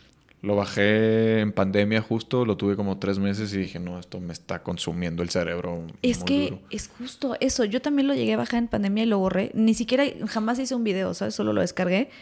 Y es increíble cómo el, la, la velocidad con la que tu cerebro puede ver información de... O sea, te... Mm, si de por sí me cuesta trabajo concentrarme como porque soy distraída, sí sentí que me estaba como, sí, en la noche es demasiada información para tu cerebro para procesar, está teniendo más insomnio de lo normal, sí, ¿no? Sí, lo, o sea, lo borré. Yo lo, lo, acabo de bajar ahora con lo del podcast porque ahí subo clips. Ah, bueno. Pero es justo eso para el podcast, no personal. Pero de todos modos, pues lo abro para subir algo. Es, inevitable. Y es como. Y de repente ya veo y ya pasó media hora y estoy ahí tragándome toda esa información. Es, es imposible. O sea, a mí me pasa con Instagram. O sea, porque Instagram ya son puros videos. Ya no hay fotos, güey. Entonces sí está la chingada porque sí, te atrapas sin que te des cuenta. Porque al final te ponen cosas que saben que te van a interesar. Te escucha tu teléfono. Está cabrón. O sea. Es un peligro, es un peligro tener las redes sociales. Sí lo es, pero síganos, ¿no es cierto? pero ahí estamos en redes sociales. ahí estamos. Síganos. Chingón, pues muchas gracias por estar acá. Gracias a ti por invitarme y aguantarme, no sé cuánto tiempo. No, no, no te aguanté, lo disfruté muchísimo. Llevamos como, ahorita en esta interrupción fue una hora y ahorita, no sé, llevamos como hora y media más o menos. Pero se me pasó ah, mucho más. Estuvo bien. Ah, Ajá. sí, sí, estuvo bastante bien. Yo también sentí que estuvimos, o sea, que no nos detuvimos a Sí. Que como que el tiempo pasa de una manera extraña mientras traes los audífonos. Es como estar en otra Matrix. Sí, pero estuvo chido. Muchas gracias, lo disfruté. Estuvo muy buena la plática. Gracias, yo también lo disfruté. Gracias. Y luego hacemos la, segunda parte. Me parece. A que nos cuentes los otros proyectos. Me late. Me late, me late, sin duda. Si me, si me, invitas, yo vengo. Claro, con todo el placer del mundo. Muchas gracias por estar acá. Gracias. Y muchas gracias a todos los que nos escucharon. Nos vemos la próxima. Adiós. Adiós.